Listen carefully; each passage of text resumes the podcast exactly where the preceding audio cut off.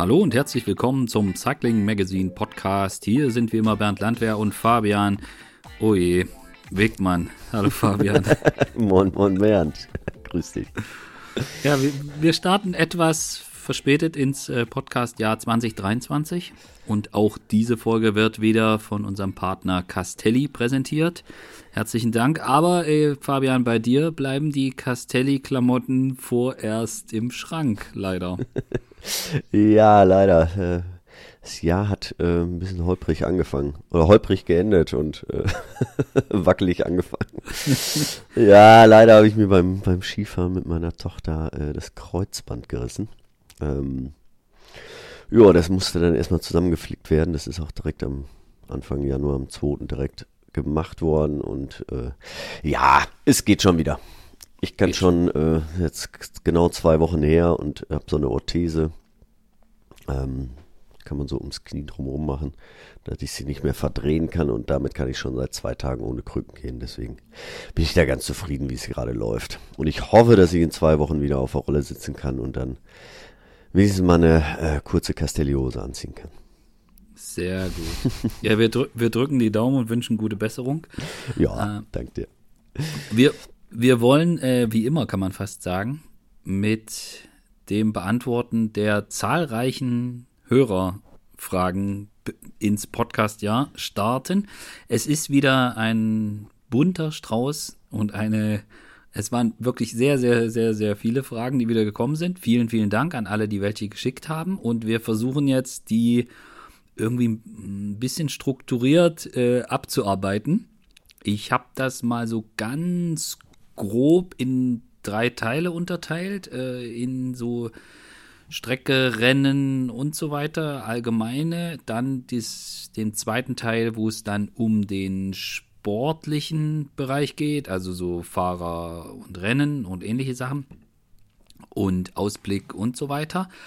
Und dann im letzten Teil machen wir dann so einen Block mit, ja, Bora, deutsche Fahrer und äh, auch unsere Jahreswette, die natürlich nicht fehlen darf, kam äh, nachdem wir da im, im, vergangenen Jahr die, die Emo-Grill-Wette hatten, gab es jetzt doch äh, einige Nachfragen, wie das denn in diesem Jahr aussieht.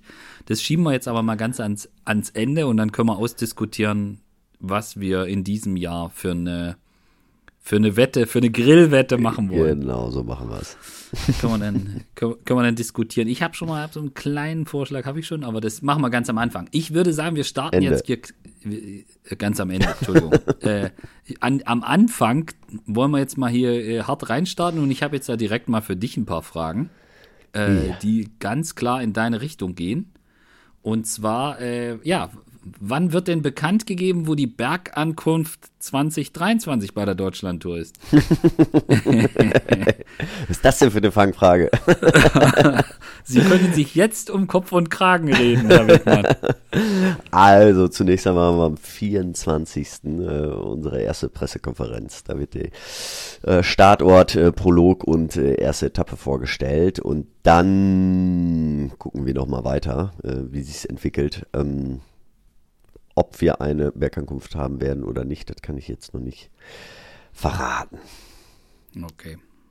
Darf, darf man schon sagen, wo die Presse, ich glaube, das hat auch schon mal jemand geschrieben, oder? Wo die Pressekonferenz ist? Stand das, geisterte das schon durchs Internet, dass ähm, das im Saarland ist? Ich so glaube, ist es, genau. Ja. ja.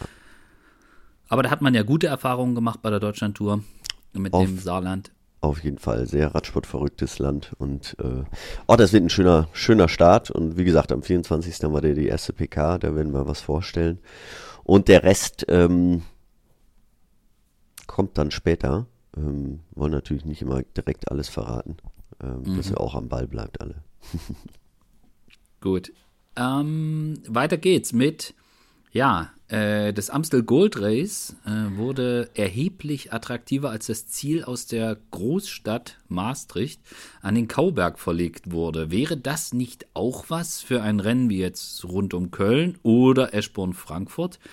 Wie ist eure Meinung dazu? Das kann ich jetzt mal direkt bei dir auf den Schreibtisch legen, weil du ja, weil du bei Eschborn-Frankfurt ja nicht unerheblich in die Planung äh, eingebunden bist. Ja, das ist richtig. Natürlich ist das so ein bisschen was anderes. Also ähm, Amstel Gold Race, das hat immer mal wieder ähm, auch das Ziel verlegt. Ich meine jetzt äh, Frankfurt natürlich auch, muss man auch sagen, aber ähm, da ist man sich eigentlich treu geblieben, dass man in der Stadt bleibt und äh, das Rennen heißt Eschborn Frankfurt ähm, und ähm, da können wir nicht äh, außerhalb von Frankfurt irgendwie landen. Die äh, die Stadt äh, trägt einen großen Teil äh, der Veranstaltung bei und deswegen müssen wir da einfach in der Innenstadt bleiben. Natürlich haben wir uns da schon öfter Gedanken gemacht.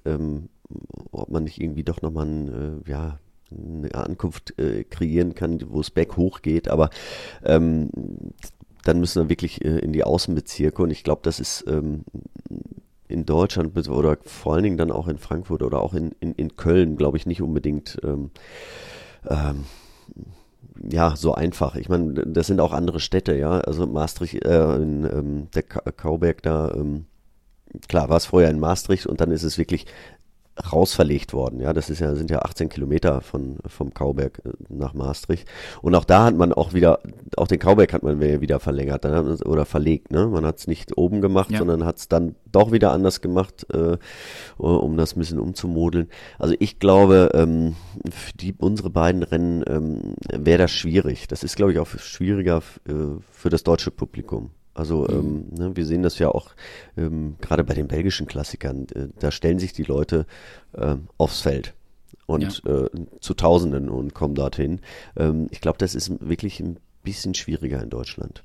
Ja. Und ich, ähm, ja. und ich glaube auch ein Punkt ist, glaube ich, der, du, kann, du kannst in Deutschland kein Radrennen machen, wenn die Städte und Zielorte nicht wirklich dahinter stehen äh, und auch mit den Auflagen, die es gibt, auch wirklich ihren Teil dazu beitragen. Und dann wollen die Städte natürlich auch, meine, gerade wie bei Eschborn Frankfurt, das, das Ziel da in Frankfurt im Fernsehen zu zeigen, das ist halt immer, ja, das ist natürlich auch eine Werbung für die Stadt und sie wollen dann ja. auch, dass da dass, dass man, dass die Stadt da was von hat, ja, dass die mhm. Menschen da sind, dass es im Fernsehen gezeigt wird. Und ähm, da ist, glaube ich, die, die Ausgangssituation bei einem bei einem relativ großen Radrennen in einem anderen Land ist, glaube ich, eine ganz andere als das, als man das in Deutschland hat. Bei einem, mhm. auch wenn Eschborn Frankfurt unterdessen natürlich viel Tradition hat, aber ich glaube, das lässt sich lässt sich schwer äh, schwer vergleichen. Mhm. Also da ist natürlich auch so ein bisschen, ich meine, das heißt Amstel Gold Race, ja, da ist der äh,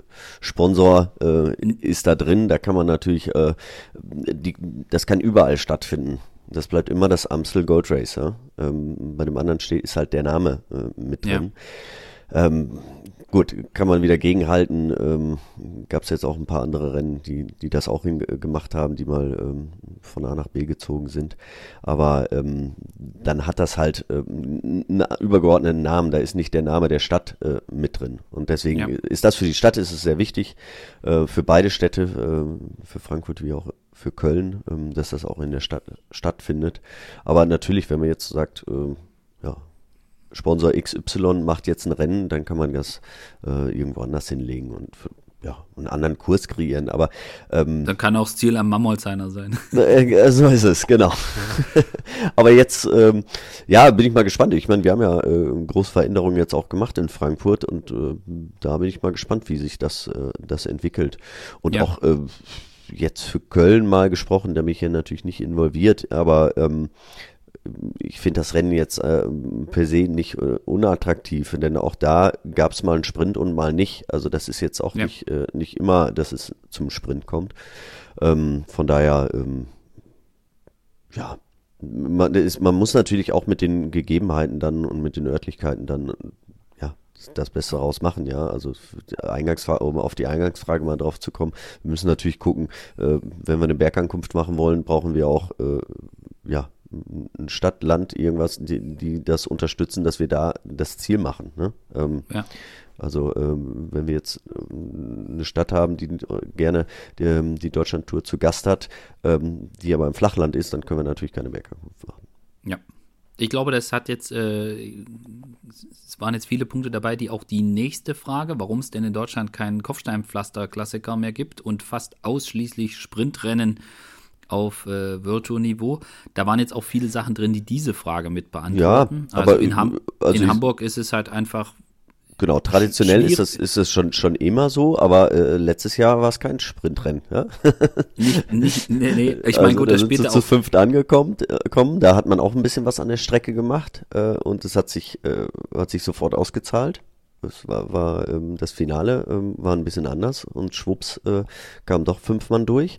Lag, ähm, glaube ich, auch an dem Massensturz ein bisschen mit, aber äh, Auch, aber, aber, ne, aber ich, Nicht ich nur bin das ja vielleicht. vorher abgefahren. Also das war Ja. halt durch dieses, durch diese, ähm, ja, durch dieses Winklige, was dann nach dem Vaseberg war, äh, was, das lag halt einfach, was, Mhm. ja, und ich bin mal gespannt, ob sie es auch beibehalten, wenn, ja, weil ähm, ich fand das schon wesentlich attraktiver als, als diese großen, breiten Straßen da ähm, zum Schluss rein. Mhm. Ja. Ähm, aber das, ja, ich meine, das ist eine Großstadt, da macht man Rennen und man kann nicht jedes Jahr dieselben Straßen fahren. Da sind so viele Baustellen, da, das muss man halt auch mal anders machen.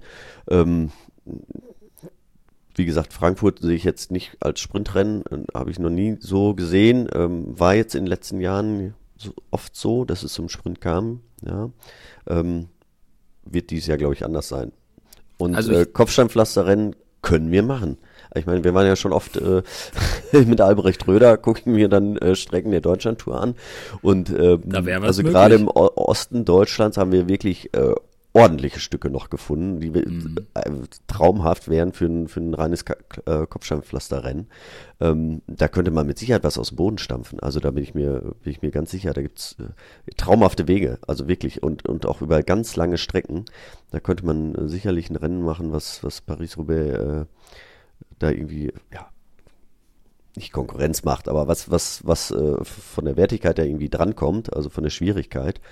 Ähm, da könnte man sogar noch ein paar kleine Berge mit einbauen. Also da, da gibt es mit Sicherheit schöne Sachen, aber da ist natürlich auch so, es wird alles toll. Man muss einen Finanzier finden, der das macht äh, und äh, äh, man kann das ja nicht einfach planen und ähm, das Geld regnet vom Himmel, aber ähm, eine Idee ist das natürlich und sowas schlummert immer in den Köpfen. Also wenn wir da die Strecken da abfahren, da denken wir uns schon nochmal, boah, hier wäre das aber, das, das wäre doch nochmal was. Und, und Ja. sowas, da hätte ich auch wirklich mal Lust drauf. Ähm, ein reines Rennen, also ne, ich bin ja auch nicht immer der Fan dazu von ähm, Gravel-Abschnitte oder auch Kopfsteinpflaster-Abschnitte in, in eine Rundfahrt reinzupacken. Ähm, klar gehört das irgendwie dazu, aber äh, es, es, es ist ein bisschen ah, sehr speziell immer. Äh, aber wenn man wirklich ein Kopfsteinpflaster-Rennen macht, dann weiß jeder, was Worauf auf ihn, er sich einlässt, worauf, ja. er sich einlässt, ne, was auf ihn zukommt und ähm, dann wird das, äh, wird das ein geiles Rennen. Und da, da Ja. kann man mit Sicherheit einen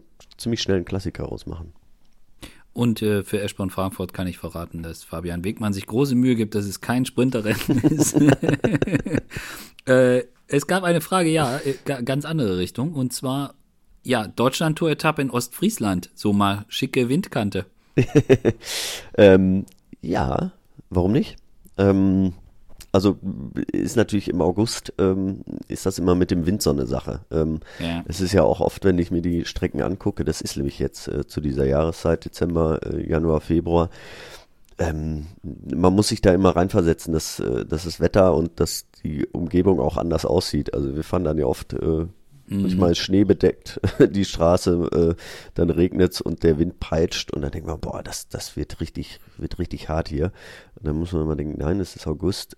Klar kann da auch Wind sein, aber ähm, Muss nicht. muss nicht unbedingt, ne? Da sind dann auf einmal ähm, die Felder gar nicht so offen oder die, die, die Straße ist nicht so offen, weil dann, ähm, ja, es, es sind die Bäume rechts und links äh, oder die Hecken voll Grün, mit Laub und Grün und dann ist das alles gedeckelt.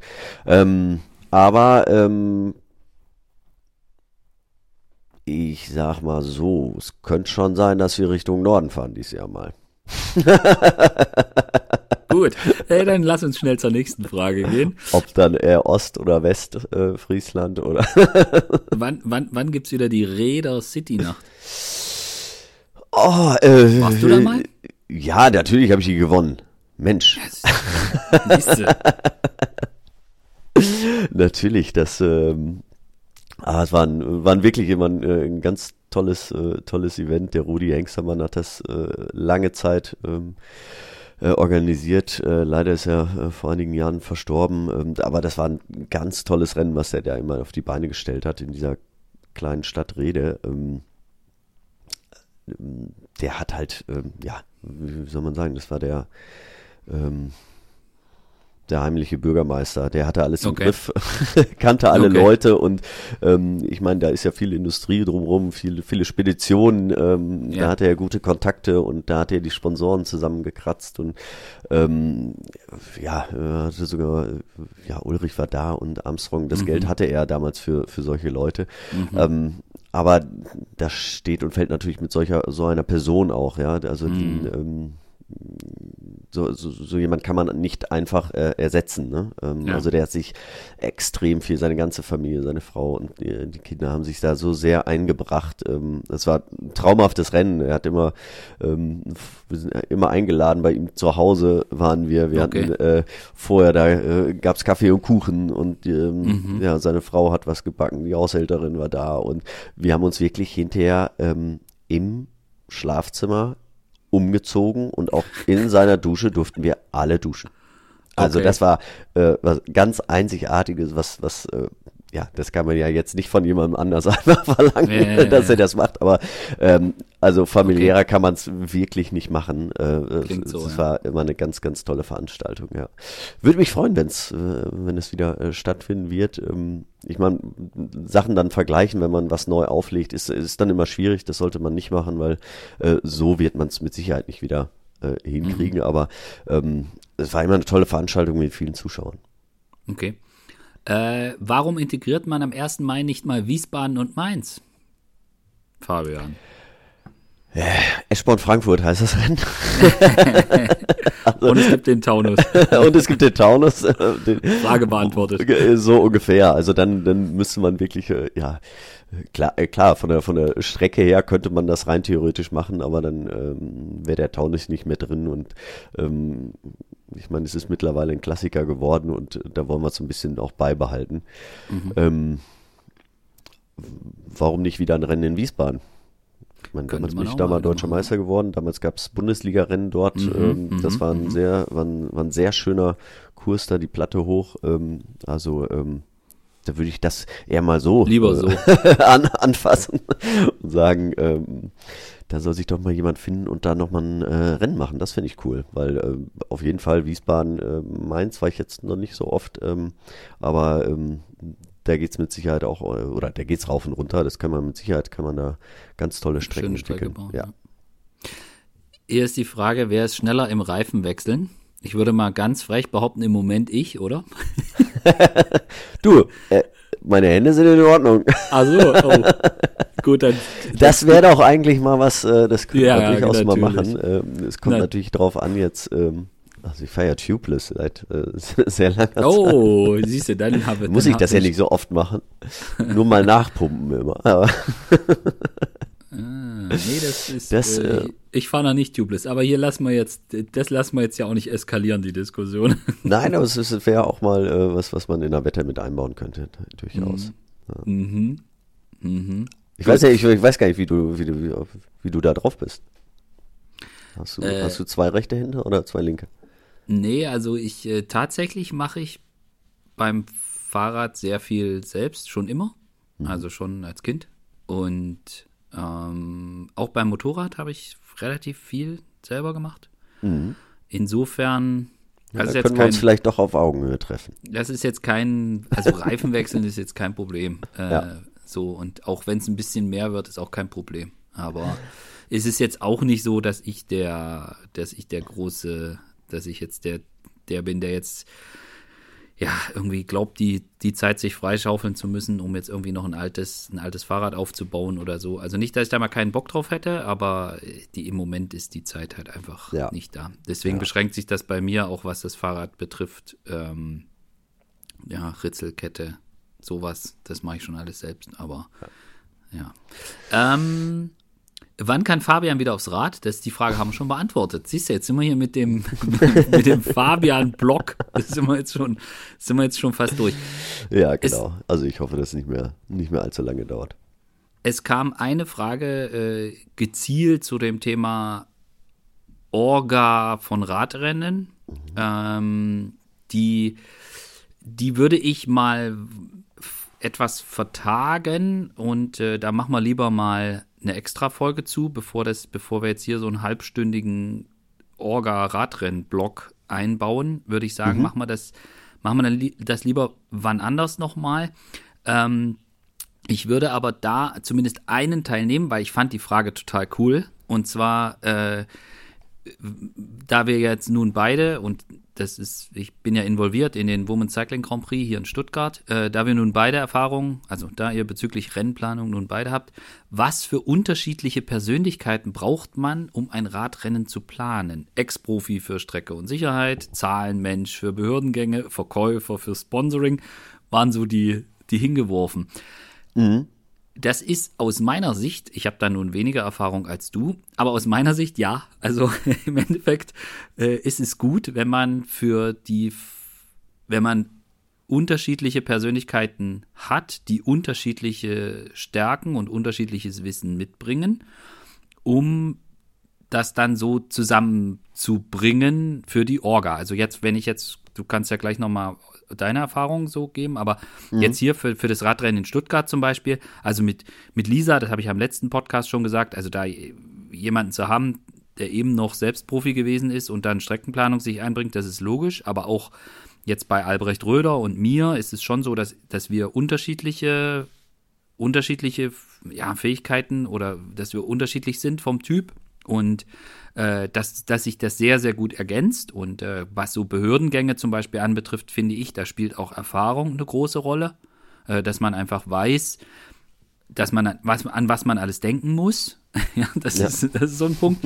Aber auch da ist es natürlich gut, wenn man, wenn man ein Gespür dafür hat und, und so. Also im Endeffekt ist es schon so, dass, und beim Sponsoring natürlich auch, also A muss man ne, wissen, wie geht man sowas an, aber B muss man ja auch etwas die, die Geschichte ganz gut verpacken können und weitertragen. Also es ist, es ist schon so, dass es besser ist, wenn man aus den verschiedenen, aus unterschiedlichen Persönlichkeitsstrukturen für so ein Projekt schöpfen kann, um die verschiedenen Stärken halt einfach einzubringen. Und ich glaube, das sind so die wichtigsten. Also ich glaube, so dieses, dieses streckenplanerische Ex-Profi-Sicherheit-Denken ist, glaube ich, richtig, richtig, richtig wichtig. Aber genauso wichtig ist auch die Fähigkeiten zu haben, so äh, wie, wie kann man das weitergeben, wie kann man da äh, mit den Sicherheitsbehörden, Albrecht hatte jetzt hier äh, einen Termin in, in, in Stuttgart für unser Frauenrennen nochmal und hat erklärt, wie läuft das alles ab, worauf muss man achten und jetzt schon mit den Behörden und das ist noch ein halbes Jahr hin, äh, das ist auch ein ganz, ganz, ganz, ganz wichtiger Punkt. Genau, auf, auf jeden Fall. Also das kommt natürlich immer darauf an, wie groß äh, ist das Rennen, was man ja. veranstaltet. Ne? Ähm, ich meine, wir machen hier vom RSV Münster, wo ich äh, zweiter Vorsitzender bin, auch ein, ähm, ja, ein Rundstreckenrennen hier 88 Mal rund um die Marktallee. Ähm, das ist natürlich ein bisschen was anderes. Das sind ja. auf anderen Ebenen äh, arbeitet man da und das, das, das ist ein bisschen mehr, ähm, per Du, ne, ist man sich da mehr, ne? Und dann, man, man, man kennt das, man macht das schon lange und kennt die Leute. So, wenn ich jetzt ein, ein ganz neues Rennen mache oder sowas wie eine Deutschlandtour, das ist natürlich auch so groß. Ähm, zum einen Seite, äh, oder zur einen Seite die, die, die Kosten, ähm, die muss man natürlich irgendwie gucken, dass man die auch wieder reinholt. Also, äh, und je größer das wird, desto höher sind die Kosten, desto größer sind die Erwartungen auch der Sponsoren oder der Städte, die das dann auch, auch machen. Äh, und dann braucht man natürlich, je höher die Erwartungen sind, desto professioneller muss das sein und desto professioneller müssen die Leute dann auch sein, die die Sponsoren dann auch wieder betreuen. Ja, und ja. Ähm, genauso ist das, je größer das ist, desto äh, mehr äh, Professionalität muss man da einfach reinbringen und je mehr, ja, Leute, die sich dann wirklich in die, ihren eigenen Bereichen da auskennen. Ähm, bei so einem kleineren Rennen kann man vieles alleine machen oder mit wenigen Leuten. Ähm, je größer, größer das wird, desto mehr äh, Know-how braucht man halt und dann auf, auf den einzelnen, äh, in den einzelnen Themen, die dann so anfallen. Ne? Ja, und und je größer es wird, desto wichtiger ist auch, dass man jemanden hat, der so die, die Spinne im Netz, also die verschiedenen Bereiche so ein bisschen koordiniert, klar. koordiniert und überblickt und auch weiß, okay, an, an, dass wichtig ist, dass man an die Dinge denkt und äh, dass man dann die auch weitergeben kann. Aber ja, also ich, ich glaube im, im Kern, so auch jetzt meine Wahrnehmung, es ist halt schon irgendwie, es bringt extrem viel, wenn man schon eine Vorstellung davon hat, wo will man hin, wie soll das aussehen, an was muss man alles denken. Aber es ist halt extrem hilfreich, je mehr, ja, je mehr Leidenschaft da, da einfach drinsteckt. Das wollte ich nämlich gerade sagen. Das ist nämlich ganz wichtig, dass sie sich ja. auch alle verstehen, ja, untereinander ja. und da Spaß dran haben, weil ich meine, ja, genau. ähm, das sage ich auch oft, äh, ich, ähm, ich liebe Radrennen, ja, das ist meine Leidenschaft, das ist, äh, wird es auch immer sein, äh, und das ist eine Passion, aber das ist, ähm, wir retten mit dem Radrennen nicht die Welt. Ne? Und ja. es muss immer, es, sondern wir wollen den Leuten, den Fahrern und auch den Zuschauern einfach äh, ja, die Freude am Sport äh, näher bringen und, und einfach einen schönen Tag äh, servieren irgendwie. Und ähm, das muss auch gelebt werden. Das finde ich immer ganz wichtig, dass, es, äh, dass man sich da untereinander auch äh, super versteht, egal in welchem Bereich da man da arbeitet. Und ähm, klar, ne? wie überall eigentlich, äh, je, je besser man sich dann versteht, desto erfolgreicher ist man eigentlich auch. Ne? Ja. Und was ich auch gelernt habe, also eine gewisse Entschlussfreudigkeit ist ja. durchaus von Vorteil, weil halt einfach die Masse an Themen, die da kommen, wo man auch Entscheidungen einfach treffen muss, äh, das ist schon, das ist schon sehr spannend, weil, also jetzt auch für mich zu sehen, ähm, nicht nur jetzt hier Termin finden und bla bla blub, sondern auch einfach an so vielen Dingen, die aneinander dranhängen, wo man einfach eine Entscheidung, wo es vielleicht auch jetzt nicht unbedingt man sagen kann, das oder das ist wirklich besser, so, aber dass mhm. man, wenn man sich für das eine oder für das andere entscheidet, dann hängt halt dieses oder jenes dann noch da hinten dran. Und ähm, ich glaube, dass, ja, also ich glaube, die, das, was hier an Aufzählung war, also äh, mit äh, jemanden Ex-Profi Erfahrung, Strecke und so, äh, Zahlenmensch auf jeden Fall und Verkäufer für Sponsoring. Ja, wobei der Verkäufer, äh, ja, das, wie du sagst, Leidenschaft ist da so ein Ding.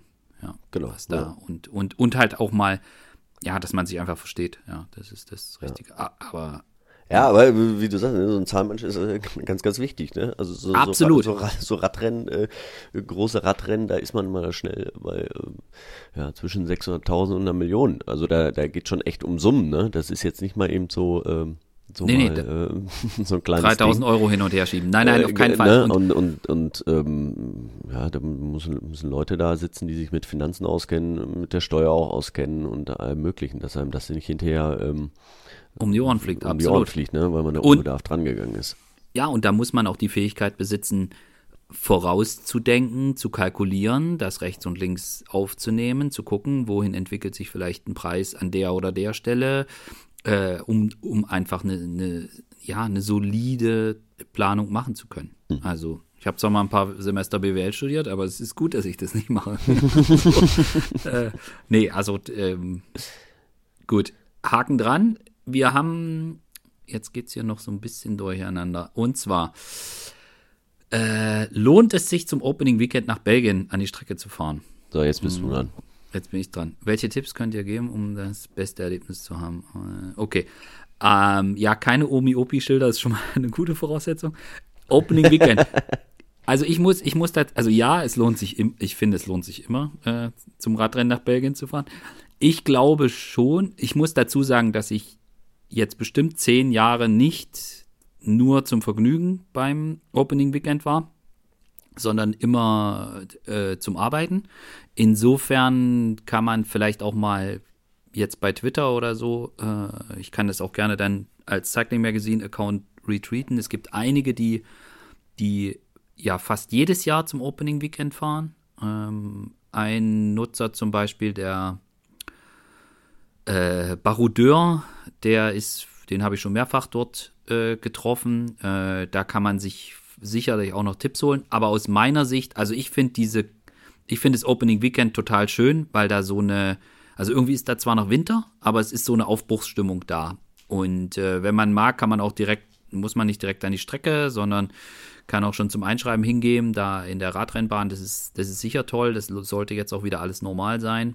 Äh, aber ich mag das, ich mag das Opening Weekend eigentlich sehr, sehr gern und ich finde auch die Kombination total schön. Also den Omloped Newsblatt als ja, so ein bisschen wie die Ronde früher. Also da kann man halt tatsächlich auch, ist auch nicht so voll wie bei der Ronde, kann man tatsächlich irgendwie zur Mühe gehen oder so. Äh, und dann am nächsten Tag Körne, Brüssel, Körne, wenn man zwei Tage da bleiben möchte. ist ein super nerdiges Radrennen, aber finde ich auch irgendwie total, total charmant. Also es ist wirklich sehr, sehr klein und äh, das finde ich irgendwie auch ganz nett. Ähm, Tipp ist, glaube ich, also beim Omloop jetzt weniger als bei der Runde. Also bei der Runde kann man, wenn man das gut organisiert, tatsächlich so machen, dass man die Fahrer einige Male sehen kann. Also ich habe mal für meinen Bruder und dessen Kinder mal so einen Plan gemacht, die haben, wo sie das Auto parken und dann das Fahrrad haben und dann halt quasi über kleine Wege von A nach B fahren können, sodass sie die, die Fahrer, ich weiß nicht, fünfmal oder was, äh, gesehen haben. Also da ist Planung im Vorfeld äh, sicherlich eine ganz gute Sache. Und ähm, was ich immer so als Tipp gebe, äh, lieber nicht Fotos machen, sondern lieber irgendwie sich alles angucken und aufsaugen. Das ist so mein, ja. mein Tipp, den ich immer gebe. Und irgendwie auch den Tag genießen, also in die Fritur rein und äh, sich mit den anderen, die da sind, unterhalten und ein bisschen Radrennen verfolgen, aber eher so das, weniger das reine sportliche betrachten, sondern eher so das, das Event so mitnehmen. Und was jetzt ganz konkrete Tipps sind, vielleicht wie das jetzt auch aktuell bei der äh, mit zu, Zufahrt zu, zu, zur Kappelmühe oder so ist, äh, da würde ich tatsächlich empfehlen, einfach mal bei Twitter oder so äh, mal, mal zu schreiben. Da gibt es ganz viele, die ganz, also die auch innerhalb der letzten zehn Jahre beim Opening Weekend waren und mehr gesehen haben als, als jetzt ich, der da zwar Start und Pressezentrum, aber viel mehr war es dann nicht. ja, aber du hast mehr gesehen als ich. Zumindest, zumindest bei den Rennen, ja. Ja, nein, grundsätzlich lohnt sich das ja zu jedem Rennen und das, äh, ich glaube, das, was, was du auch gerade gesagt hast, äh, ähm, ich meine, die Belgier sind äh, heiß wie Frittenfett, wenn es anfängt, ne? Ja. Und, und, und haben da Bock drauf und man muss sich natürlich auf diese Stimmung dann auch, auch einlassen und, und selber auch da ja, ähm, richtig Bock drauf haben, ne? Ähm, denn Auf jeden Fall. wie du sagst, das, das Wetter kann oft äh, wirklich fies sein noch, das kann äh, echt noch winterlich sein. Also ähm, vor allem mal äh, warme, regendichte Kleidung mitbringen. Äh, das ist schon mal dann, äh, dass man warm bleibt und dann äh, hat man auch die, es bleibt auch die Stimmung. Auf jeden Fall. Und ja. man kann halt selber, und das ist eigentlich das Schöne, also das mache ich so, äh, ich nehme meistens beim Opening Weekend äh, mein Fahrrad mit und bleib dann noch den Montag da und fahre die einen Teil der Runde ab, also so die den wichtigsten Bereich, auch für mich, um zu sehen, was sich möglicherweise verändert hat, also wo was renoviert worden ist oder so, dass, dass man sich das angucken kann. Und das geht tatsächlich, also zum Opening Weekend ist es deutlich leerer, ich hoffe, es ist jetzt immer noch so, es ist deutlich leerer als jetzt zur Flandern-Rundfahrt, das muss man, das muss man klar sagen. Und ähm, und das ist schon, aber die Stimmung ist halt auch irgendwie besonders. Also so dieses endlich wieder, endlich wieder Radrennen. Das ist schon, schon eigentlich ganz cool. Und lieber, also ich finde, man muss dann auch nicht unbedingt zum Ziel fahren oder so. Also lieber an so einen, lieber an Helling stellen und dann irgendwie auf dem Telefon oder so das Finale sich anzugucken, wer denn da gewonnen hat, als dass man jetzt irgendwie auf Krampf versucht, noch zum Ziel zu kommen. Ich glaube, das, also so ist es zumindest für mich. Ähm, das, ja, brauche ich da eigentlich weniger, sondern lieber irgendwie an der Strecke das mitnehmen. Und wenn man es ja. ganz gut plant, dass man sie mehrfach sehen kann, ist auch gut. Ist jetzt beim Umlob nicht ganz so einfach wie bei, wie bei der Runde. Aber äh, das ein bisschen, bisschen sich vorher angucken und vor allen Dingen auch sehen, okay, äh, gerade wenn mehrere Rennen sind äh, an dem Tag, dass man halt wirklich auch guckt, dass man jetzt nicht irgendwie die Strecke kreuzen muss oder so. Und dass man halt auch vorsichtig ist, äh, wenn irgendwo die Polizei, also gerade in Belgien und auch in Frankreich gilt, wenn irgendwie die Polizei sagt, du fahr jetzt hier nicht auf die Straße, äh, dann sollte man das auch nicht tun. Grundsätzlich, lieber Bernd, grundsätzlich in jedem Land sollte man das machen. ja, also es ist. Also auch ja, in Deutschland.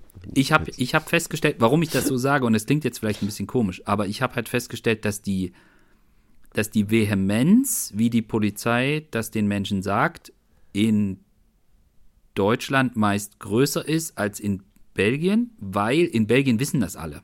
Also in Belgien wissen die Leute, was es heißt, wenn ein Radrennen ist, also gerade mhm. in der Region.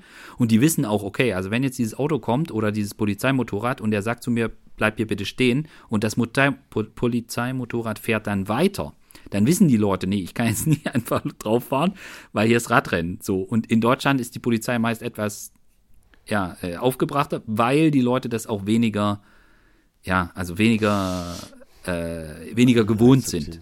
So, Ja. deswegen. Also, Also, ich, ich weiß nur, wie es in Frankreich ist und das ist, äh, sollten die es ja auch wissen, weil es da ja auch das einige oder andere Radrennen gibt. Ja. Aber ähm, da sind sie auch immer ähm, sehr vehement. Also ähm, da sollte man auch auf gar keinen Fall irgendwie das mal anders machen. Ich habe das äh, schon mal probiert, ähm, obwohl ich eine Akkreditierung hatte bei der Tour, ähm, wollte ich weiterfahren, äh, weil ich gesagt habe, äh, ja, mit, mit meinem Auto, wo die Akkreditierung drauf ist, geht das auch. Und ich habe auch die Akkreditierung im Hals hängen, also äh, müsste das ja gehen. Ähm, da war ich kurz davor, äh, mal mitgenommen zu werden. ähm, ich habe da einen anderen Weg gefunden, aber ähm, äh, da sollte man nicht diskutieren mit den nee, also nicht, nicht diskutieren. die und in- Vehement ist, äh, Vehemenz ist, ist einfach da. Äh, natürlich auch, wenn, wenn einem das manchmal nicht, nicht, nicht plausibel äh, erscheint, aber das ist natürlich auch klar. Auch nicht jeder äh, Polizist äh, macht jeden Tag ein Radrennen, aber wie gesagt, in Belgien eher mal und Ja. äh, die, die kennen sich dann auch wirklich aus und da hat das dann schon Hand und Fuß auch. Und gerade wenn es darum geht, irgendwie nochmal schnell die Strecke kreuzen oder so, die können das schon sehr, sehr gut einschätzen. Auf gar keinen und, Fall. Das sollte man und- echt nicht machen.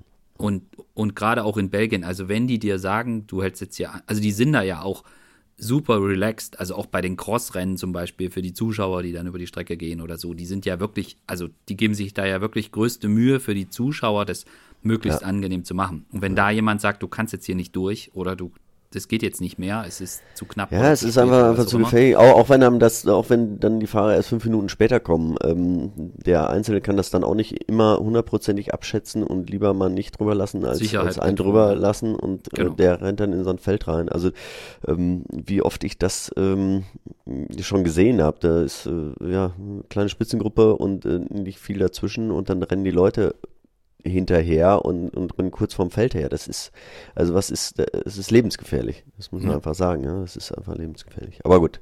Ähm, Also grundsätzlich gilt, äh, Vorsicht ist gut. Und Ja. wenn die Menschen dort sagen, man möchte bitte kurz warten, dann sollte man das auch tun.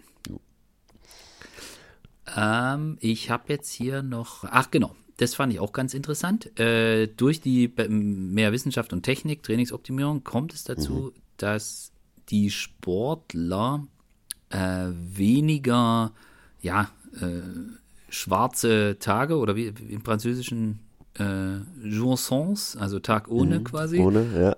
und, und auch weniger so plötzlich ganz überragende äh, Tage haben, wo man irgendwie, also so, äh, also quasi die, die Amplituden werden kleiner. Ist das möglicherweise ein Problem für die Zukunft des Radsports? Fabian.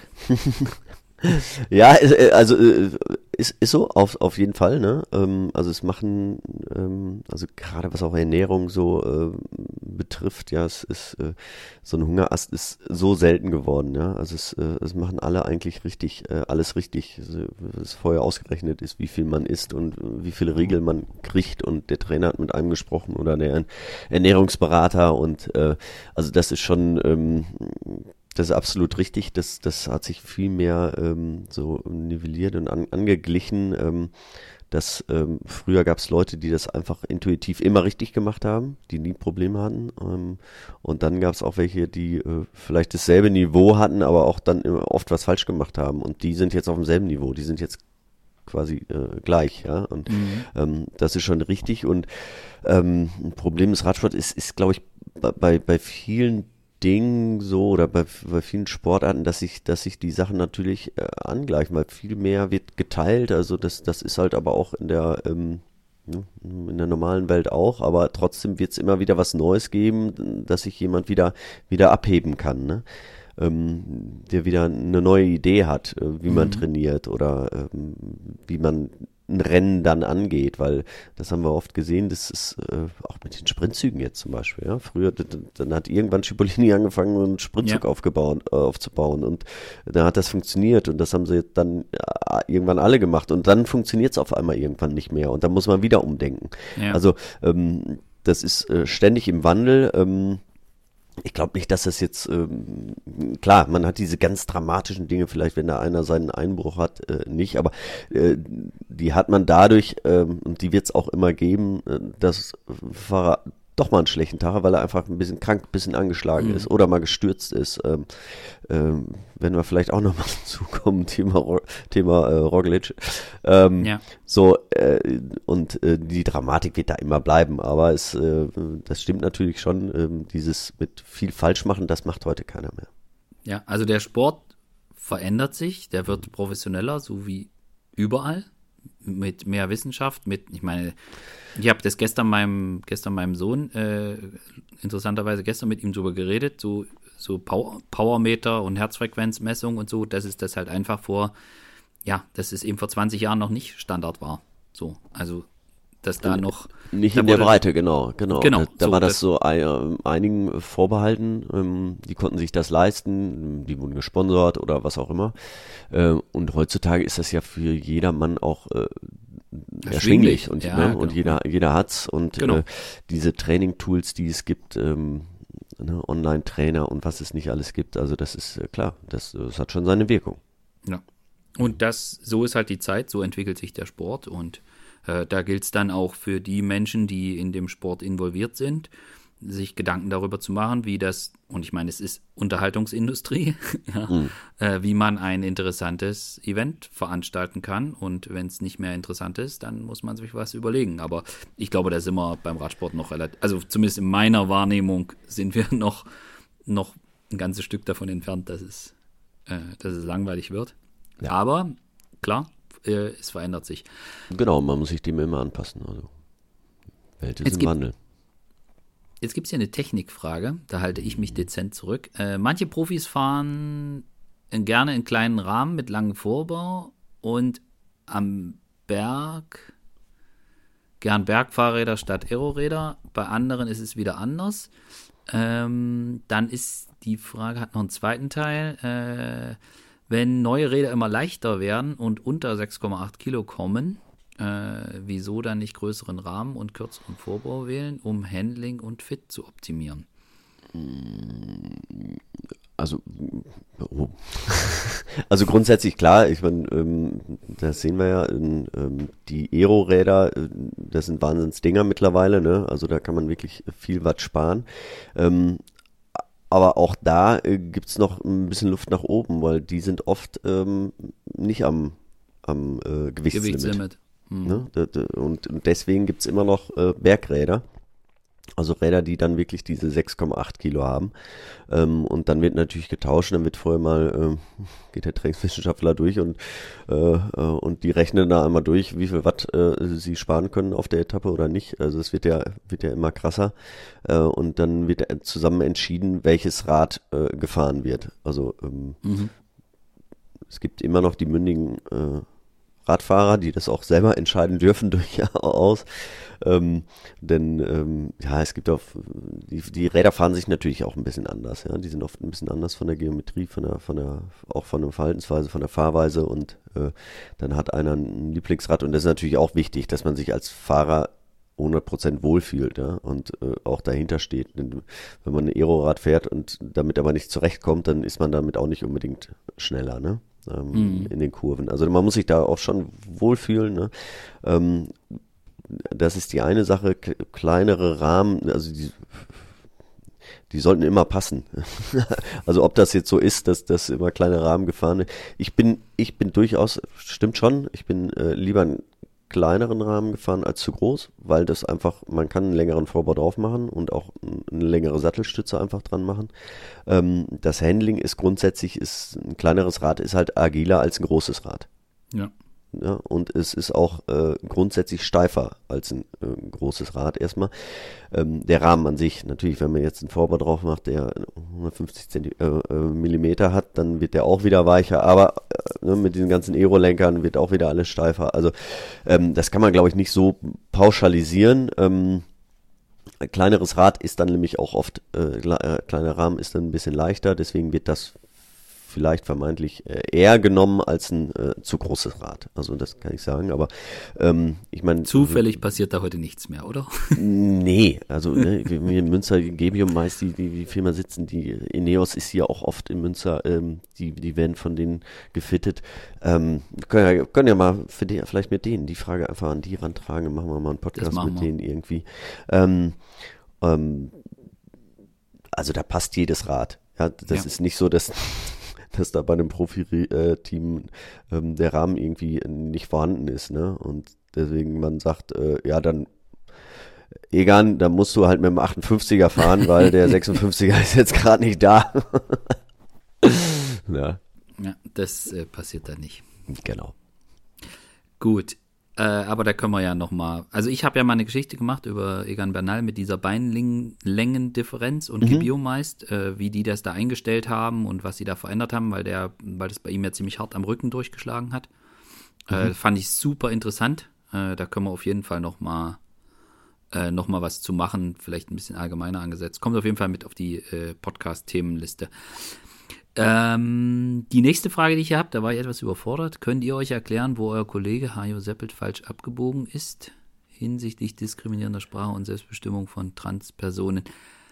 Ich äh, habe. Ja. ich habe das bis dahin äh, gar nicht mitbekommen, äh, muss ich sagen. Ich habe verfolge jetzt aber auch nicht, was Hajo so nicht immer, was Hajo so macht. Hast du, äh, bist du, kamst du mit der Frage klar?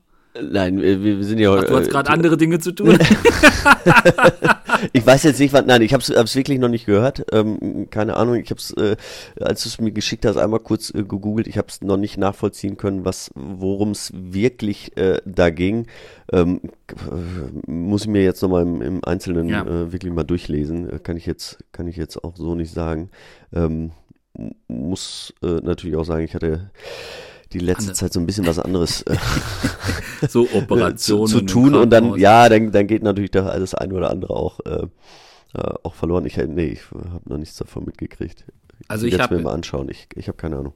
Ja, also ich äh, habe jetzt das auch nicht, hat jetzt, muss auch dazu sagen, weiß nicht, ob ich da, also bin jetzt auch nicht so super close mit Hayo. Äh, ich habe das auch, ja, keine Ahnung. Ich habe es mir nicht mal, ich habe nur mal, war nur mal bei ihm auf dem Twitter-Account und habe gesehen, er hat irgendwas geteilt, aber ich habe es mir nicht mal im Detail angeguckt.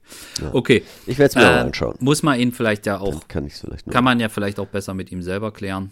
Äh, ich hab's, keine Ahnung. Ähm, da, genau, die Frage äh, fand ich interessant. Wie findet ihr die Idee, dass man mal ein mehrtägiges Rennen, dass es mal ein mehrtägiges Rennen gibt, bei dem wirklich nur eine Mannschaft gewinnen kann? Also nicht ein einzelner Fahrer, äh, sondern es wird irgendwie jede Etappe, besten 25 Fahrer kriegen Punkte und die Mannschaft mit den meisten Punkten gewinnt die Rundfahrt. So, ich muss Gab's. ich musste sofort an diese Velon-Initiative denken. Ich weiß nicht, Ha Hammer Series. ja, die Hammer Series, die ja, äh, also wo sich sehr schnell rausgestellt hat, dass es dann im Detail kompliziert war und vor allen Dingen, ich weiß, bei der Premiere wussten dann die Zuschauer, die im Ziel standen, überhaupt nicht, wer führt jetzt, wer gewinnt, wer hat wie viele Punkte. Also ich finde ja, Tests oder neue Sachen zu probieren, finde ich eigentlich immer ganz cool. Und neue Formate zu probieren, finde ich auch cool. Ich habe, ja, ich, also gerade bei der Hammer Series war es so, da gab, wurde es dann im Detail kompliziert und das, ich hatte mich sehr intensiv damit beschäftigt und ich wusste dann auch, warum jetzt dem so ist oder dem nicht so ist. Das wussten aber manche Fahrer gar nicht, die mitgemacht haben und die Leute im Ziel wussten es auch überhaupt nicht. Also gab es zum Beispiel so einen Punkt, wenn ein Fahrer Punkte geholt hatte und ist dann aber nicht zu Ende gefahren, sondern ist ausgestiegen, dann zählten seine Punkte nicht mit drauf und das kriegt ja dann aber dadurch, dass die Mannschaft mehrere Fahrer hat, kriegte man das dann in, im, im Ziel nicht mit, ob der jetzt dabei ist oder nicht und also das war sehr kompliziert. Ich bin grundsätzlich Fan davon, irgendwie was anders zu machen oder auch mal was Neues auszuprobieren. Ich sag halt oder ich gebe nur zu bedenken, wenn man so etwas macht, äh, dass man versucht, dass die Menschen, die das verfolgen, halt tatsächlich das auch verstehen, was da gerade passiert. Und da ist Radfahren mit der erste hebt die Hände oder die Zeit wird addiert, finde ich eigentlich immer ganz cool, wenn es simpel ist. Weiß nicht, wie du das Ge siehst. genau, also ich, ich war bei der ähm, ersten Austragung dabei in Holland äh, beim In Limburg? Tom Dümmeler, Tom Dümmeler im Bikepark, genau, ja. Ähm, äh, und ähm, die Idee fand ich auch sehr cool. Äh, hab's mir da angeschaut, aber ich habe es auch ähm, nicht richtig verstanden. Ähm, die Sache war zum einen auch, es ist, es ist ja ähm, von Velon, also da, da sind ja die, die, äh, das ist eine Vereinigung der Teams, ähm, die haben das mehr oder weniger veranstaltet und haben gesagt, wir machen ein neues Produkt ähm, und ähm, weil sie selber äh, daran beteiligt werden wollen, das ist natürlich äh, diese ewige Diskussion, dass, dass äh, die Teams auch an den Fernsehgeldern äh, partizipieren wollen, dass sie davon von auch profitieren wollen, ähm, was aber sehr einseitig ist, denn im Endeffekt gibt es äh, ein Rennen, was richtig Geld macht und ähm, dann gibt's noch drei, vier andere und dann äh, zahlen die, die, äh, die, Veranstalter schon wieder drauf. das muss man jetzt wirklich ganz klar sagen. Ähm, also im Grunde genommen gibt's die Tour de France und da will jeder ran. Aber die, die haben ihr eigenes Rennen gemacht und ähm, wollten die besten Fahrer da auch hinschicken und äh, dem war einfach nicht so. Ne? Und mhm. ähm, das war so, weil dieses, dieses Produkt an sich, man, die Idee war gut, das war sehr amerikanisch, muss man auch sagen. Ähm, ja. Mit viel Show, ähm, Profis zum Anfassen und ne, dass die auch äh, vorher mit, mit den Fans eine Runde fahren und allem. Ähm, und äh, das passt einfach nicht in diesen traditionellen Kalender rein. Ähm, das, äh, das waren zwei, drei Tage Rennen, maximal zwei Stunden am Tag Radrennen. Ähm, man muss anreisen, abreisen. Ein Abend vorher ist immer eine große Präsentation. Das heißt, da, da sind die Fahrer fünf Tage unterwegs und haben sechs Stunden Radrennen. Das, ähm, das funktioniert in der heutigen Zeit einfach nicht mehr. Ne? Ähm, wenn man dann äh, topfit die Tour de France gewinnen will, Giro d'Italia bestreiten will oder äh, die World, anderen World Tour Rennen, ähm, das ist einfach nicht keine gute Vorbereitung und diese Rennen werden halt auch so komplett anders gefahren, denn zwei Stunden Radrennen ist was ganz, ganz anderes als äh, vier, fünf, sechs Stunden Radrennen. Das sind einfach andere Fahrertypen hinterher, die da gefragt werden und ähm, dementsprechend äh, und es ist so, sie haben nicht, sie haben es halt nicht geschafft, ihre eigenen äh, Rennen ähm, zu kreieren, ja, oder ja, nicht ihre eigenen ja, das haben sie geschafft, nicht ihre, ihre eigenen äh, Idole da zu kreieren, ja. ja. Also die, die Zuschauer wollen immer den Sieger der Tour de France da haben, den Weltmeister. Ja den Sieger dem Giro d'Italia, der Ronde oder was auch immer. Ähm, und ähm, die haben gesagt, ja, ich, ich, muss mich aber vorbereiten auf ein anderes Rennen. Ja? Also ich kann das ja. mal mitmachen, aber das ist, das passt gar nicht in meinem Trainingsplan. Also das ist, ist schon wirklich was ganz anderes. Und ich habe gedacht, wenn sich das durchsetzt, dann ist es wirklich fast wie eine andere Sportart. Denn zwei mhm. Stunden Rennen, wie gesagt, äh, ist, ist, ist was anderes. Äh, und dann war es auch noch so sehr kompliziert. Und zum Schluss war es dann ja natürlich auch nochmal so, die Idee war cool. Hinterher wird ein Zeitfahren gemacht ähm, und alle starten. Es gibt mit diesen Punkten gibt es dann Zeitabstände zwischen diesen.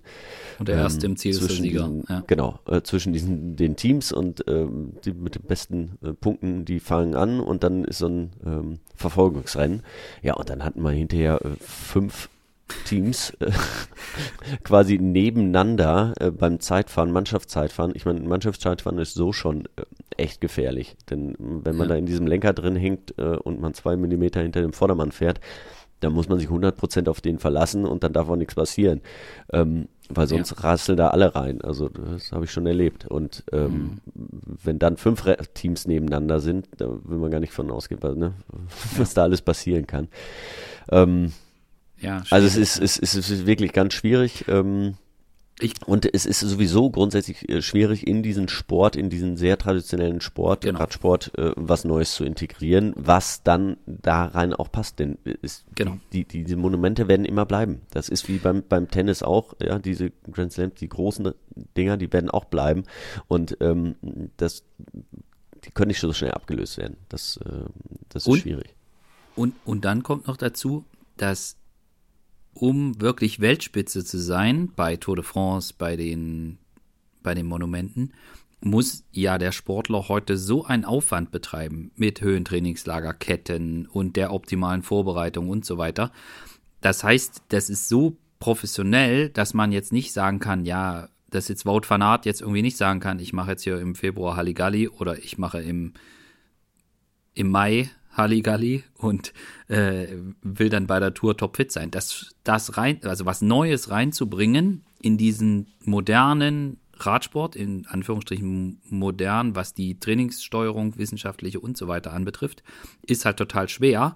Und das Problem ist, dass der Radsport an sich halt, ja, so wie er ist, so ist er halt auch sehr traditionell. Und wie du richtig sagst, die Runde bleibt die Runde und das ist auch gut, dass das dem so ist, weil das sind ja auch die Sachen, die, wo der Sport so ein bisschen auch seine Besonderheit gegenüber vielen anderen Sportarten hat. Also sowas wie Paris-Roubaix zum Beispiel, das sticht halt einfach extrem raus und dafür interessieren sich auch Menschen, die sich vielleicht sonst nicht so für den Radsport interessieren. Das macht es jetzt schwer für neue Dinge in den Radsport reinzukommen. Und insofern, ja, ja also ich glaube, das ist, das ist eine Schwierigkeit, äh, wenn man in diesen, so wie der Radsport jetzt strukturiert ist, mit dem sehr engen Rennkalender, äh, so aufgebaut ist, da noch neue Sachen zu etablieren, die auch ganz anders sind, auch was die physiologischen Anforderungen betrifft, ja. wie du gerade ausgeführt hast, das, das halte ich für extrem schwer. Hm. Mit Tendenz zu ausgeschlossen. Ja, so. natürlich. Ich habe jetzt gerade mal kurz nachgeguckt. Der letzte Eintrag war vom 15. Dezember 2020 von ja. der Homepage der Hammer Series. ähm, und äh, ja, ich weiß, wie einige Teamchefs äh, gesagt haben, was das für ein äh, super Produkt ist und ähm, ja. sie werden ihre besten Fahrer dahin schicken und im Endeffekt äh, war es halt nie so. Ähm, ja. Und äh, da müssen sie sich halt eingestehen, dass das äh, nicht funktioniert, auch wenn sie es voll unterstützt haben. War es hinterher doch, dass sie äh, ja, Paris-Nizza äh, vorgezogen haben oder äh, äh, was auch immer, andere Rennen. Ne? Dauphiné. Ja. Und äh, die Rennen haben wir immer gesagt, ja, auch die brauchen wir, die sind wichtiger zur Vorbereitung, dann zur Tour wieder als, oder für ein Giro, was auch immer, als äh, alles andere. Ja. Jetzt gibt es hier eine Frage, die kann ich auch direkt an dich weitergeben. Wie hm. werde ich eine bessere Bergfahrerin? Ich, da ich am Berg so scheiße bin, kann ich die Frage nur weitergeben.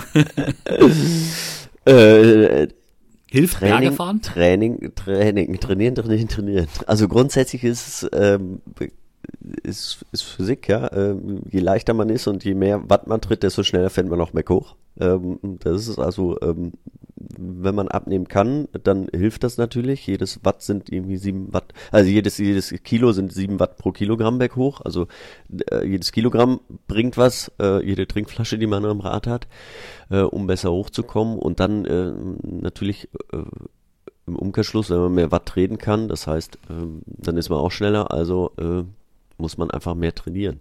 Ähm, das muss nicht unbedingt am Berg sein, das kann man auch auf der Rolle trainieren. Also man braucht einfach mehr Kraft, mehr Ausdauer.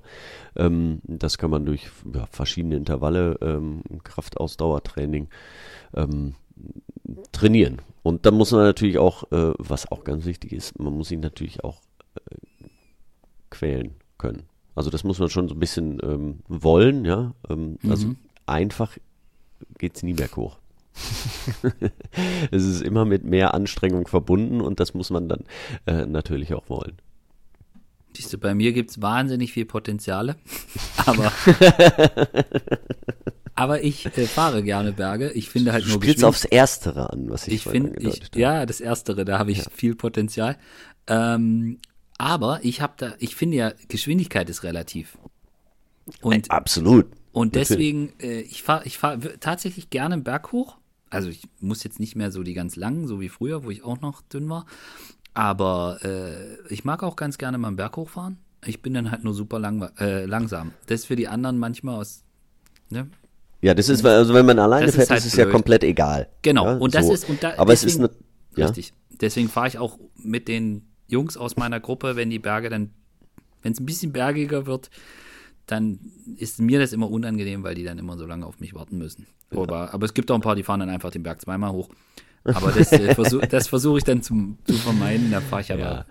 Ja. Aber es ist natürlich, äh, ja, ganz klar, wenn man dann in der Gruppe, und das äh, unterstelle ich jetzt mal, man will ja schneller werden, äh, berghoch, ähm, dann es halt äh, die, die, die zwei Sachen. Natürlich kann man am Rad auch noch was machen, aber das ist dann äh, sehr, wird dann sehr teuer und ähm, ja, wie viel kann man ähm, von einem günstigen Rad zu einem absoluten Hightech-Rad dann noch äh, sparen? Da macht, spart man vielleicht zwei Kilo, ähm, die aber echt sehr, sehr teuer sind. Ähm, also es ist günstiger, wenn man einfach weniger einkauft zum Essen.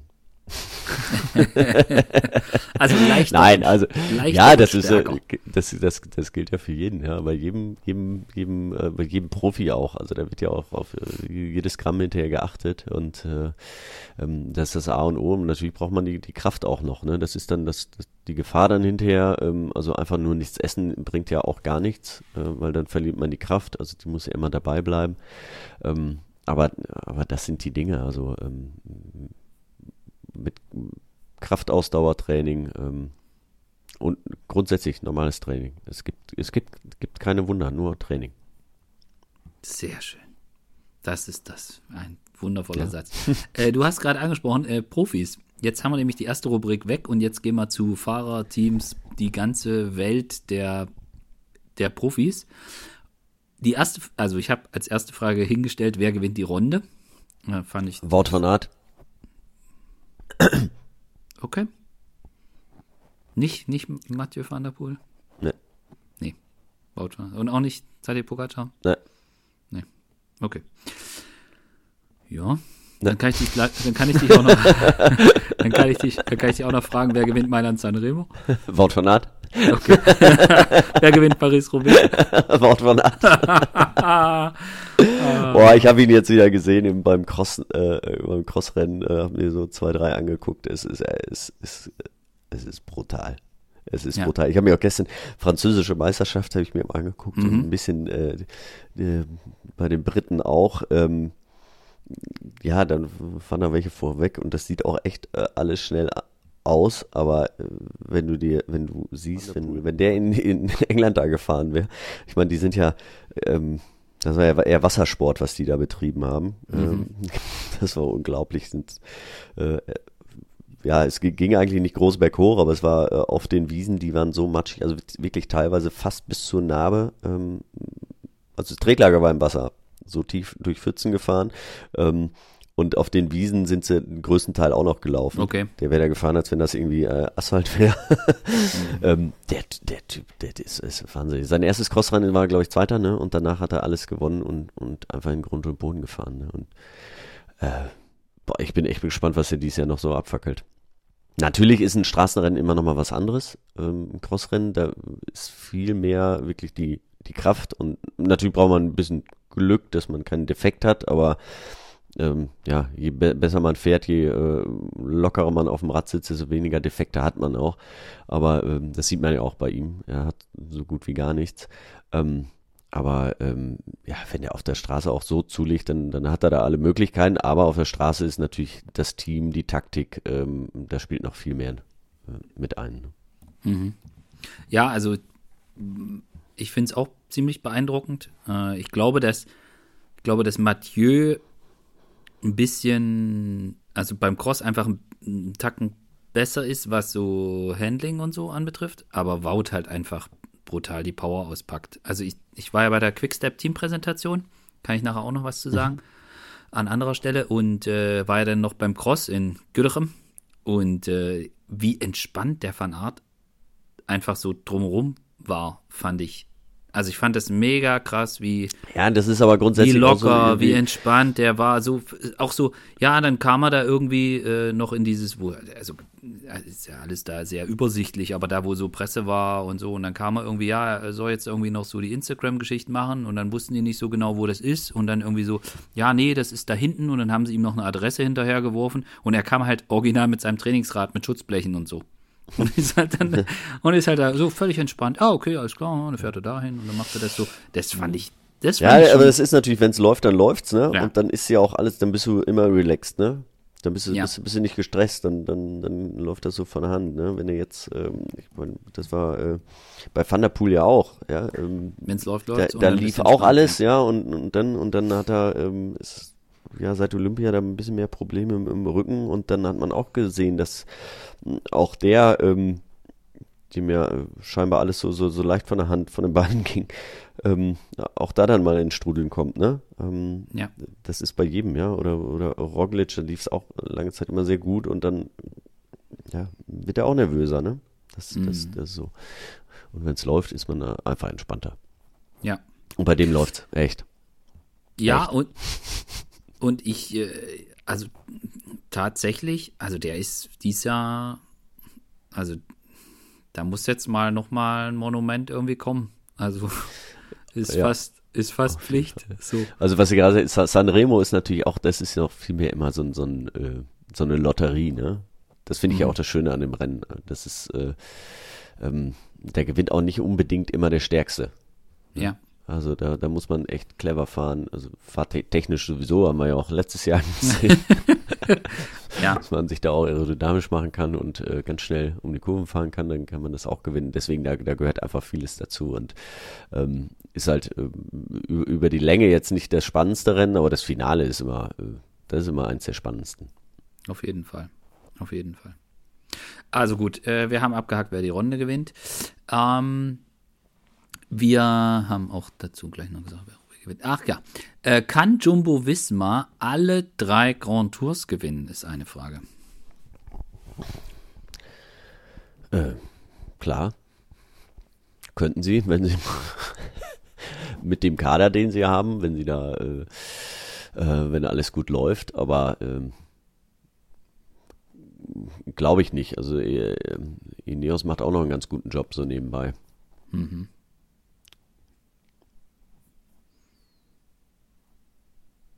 Ja. Mhm. Okay. Ich grundsätzlich steht die Tour halt immer über allem und äh, der wird alles andere äh, untergeordnet, auch bei auch bei äh, Jumbo Visma und äh, deswegen ähm, der Giro wird dann oft vorne auch noch mitgenommen, ja und bei der Vuelta äh, ich meine, sonst hat Roglic die gewonnen, aber auch da wird es jetzt äh, immer schwieriger für ihn. Ähm, also vom Potenzial, vom Kaderpotenzial äh, könnten sie es, haben sie es auf jeden Fall drauf. Warum nicht? Ja. Mhm. Mhm. Das war ja die Frage. Ne? Ja, auf jeden Fall. So. Ja. Ich, Deine Meinung? Äh, ja, ich, äh, ich bin gespannt, wie Jumbo Visma jetzt mit der, also absolut Top-Kader, aber es hat sich jetzt irgendwie auch ein bisschen was verschoben. So, sie sind jetzt nicht mehr die, die Jäger, sondern sie sind jetzt die Gejagten. Und ich glaube, das macht schon einen Unterschied. Auf und, jeden Fall. Und ich glaube, sie müssen sich auch im Team perspektivisch Gedanken machen. Also, wo wollen wir hin mit einem Roglic? Äh, wie, wie geht's, wie geht's dann weiter? Wie geht's auch mit einem, mit einem Wingegaard weiter? Äh, das sind halt alles Themen, die eine Rolle spielen. Mhm. Ich bin gespannt, wie sie damit umgehen. Ich sehe es aber für dieses Jahr sehe ich es auf keinen Fall so, dass die alle, alle Grand Tours gewinnen. Äh, ich bin mir nicht mal sicher, ob sie überhaupt eine gewinnen dieses Jahr. Aber das hängt wahrscheinlich auch stark, stark von Pogi ab. Aber das ist wieder eine andere Diskussion. Äh, klar, aber genau, Also kommen wir gleich nochmal zu ein paar, zwei, drei anderen Fahrern von denen, aber ähm, ja, wie gesagt, also ähm, das Potenzial haben sie und ähm, sie werden alles wieder drauf setzen, die Tour äh, ein zweites Mal zu gewinnen. Ne? Auf jeden Fall. Aber sie dürfen halt. Äh, und man darf sich auch nicht zu viele, natürlich muss man sich Ziele setzen und auch große Ziele setzen, aber äh, da wird ja keine Größenwahnsinnig von denen. Ne? Das sind Nein. Ja alles äh, Ja. Leute, die wissen, was sie, ähm, Ja. ja, was auch die anderen Teams machen können, wie auch immer. Wir kommen gleich zur nächsten Frage. Welches Team schätzt ihr für 2023 am stärksten ein? Da haben wir, also ich glaube, dass Jumbo Visma auch noch mal stärker geworden ist. Äh, aber aus meiner Sicht, ähm, ich jetzt persönlich erwarte, dass, dass es eine richtig krasse Saison vom, von UAE wird. Also die da haben bin ich sich, echt mal gespannt, weil also ja, laut Papier, das ist ja unfassbar, ne? Ähm, was sie da jetzt alle haben. Ähm, ich bin echt gespannt, ob sie das alles so unter einen Hut kriegen, ob das ähm, so so funktioniert. das wird das, also da muss die Teamleitung für sorgen, dass das funktioniert und dass es nicht dann Schwierigkeiten gibt zwischen verschiedenen Liedern oder äh, dass man auch, ja, also ich meine, es sind ja nun auch ein paar Persönlichkeiten dort zusammen, wo man weiß, ne, haben wir ja auch schon im Podcast mal drüber gesprochen, so ein, welche Rolle findet sich so ein Almeida ein, ja, und äh, da, aber wenn sie das hinkriegen, also wenn sie es hinkriegen, ein mannschaftliches Gefüge hinzubekommen, dass jeder sich 100% einbringt, dann erwarte ich, dass UAE eine abartige Saison abreißt. Und ich meine, das ist jetzt nicht, bei dem Fahrerpersonal, was sie da haben, ist das jetzt von mir keine These, wo man irgendwie sagt, hu, hu, hu, ja, du gehst da mega steil. Aber es war ja schon in der Vergangenheit so, dass man gesagt hat, okay, Pogacar und dahinter ist aber eine große Lücke und und äh, ja, bei der Tour und vielleicht noch zwei, drei andere Rennen und Strade Bianco und so, aber ich denke, dass sie in der Breite, ich glaube, dass, ich glaube zum Beispiel, dass, dass, einen, dass jetzt ein Fahrer wie ähm, Brent McNulty nochmal einen Sprung gemacht hat und den, dass ich mir vorstellen kann, dass er bei großen, also bei kleineren Etappenrennen, aber die eine große Bedeutung haben, dass er dort weit vorne landen kann. Ich bin gespannt, was, was einen, ja, auch mein, die Verpflichtung von einem Tim Wellens, bin gespannt, ob der nochmal noch mal wieder mit mehr Bock und ob der nochmal noch mal dahin kommt, wo er vielleicht schon gewesen ist. Und dann haben wir ja noch eine ganze Reihe von anderen Fahrern. Ich meine, die holen Jay Wein und setzen den mal auf dem Fahrrad und stellen mhm. das mal ein und dann holt er mal kurz einen Zeitfahrtitel, ja. Ich meine, das ist vorher, hat vorher auch nicht geklappt. So. Ja, also ja. sind ja alles so, sind ja alles so Dinge. Und äh, also ich, ich erwarte, ich, oder ist mal einfach ein Gefühl, mehr ein Gefühl. Ich erwarte, dass die das hinkriegen äh, das Team sauber aufzusetzen und ein Gefüge zu schaffen. Und dann wird UAE meiner Meinung nach das stärkste Team sein 2023.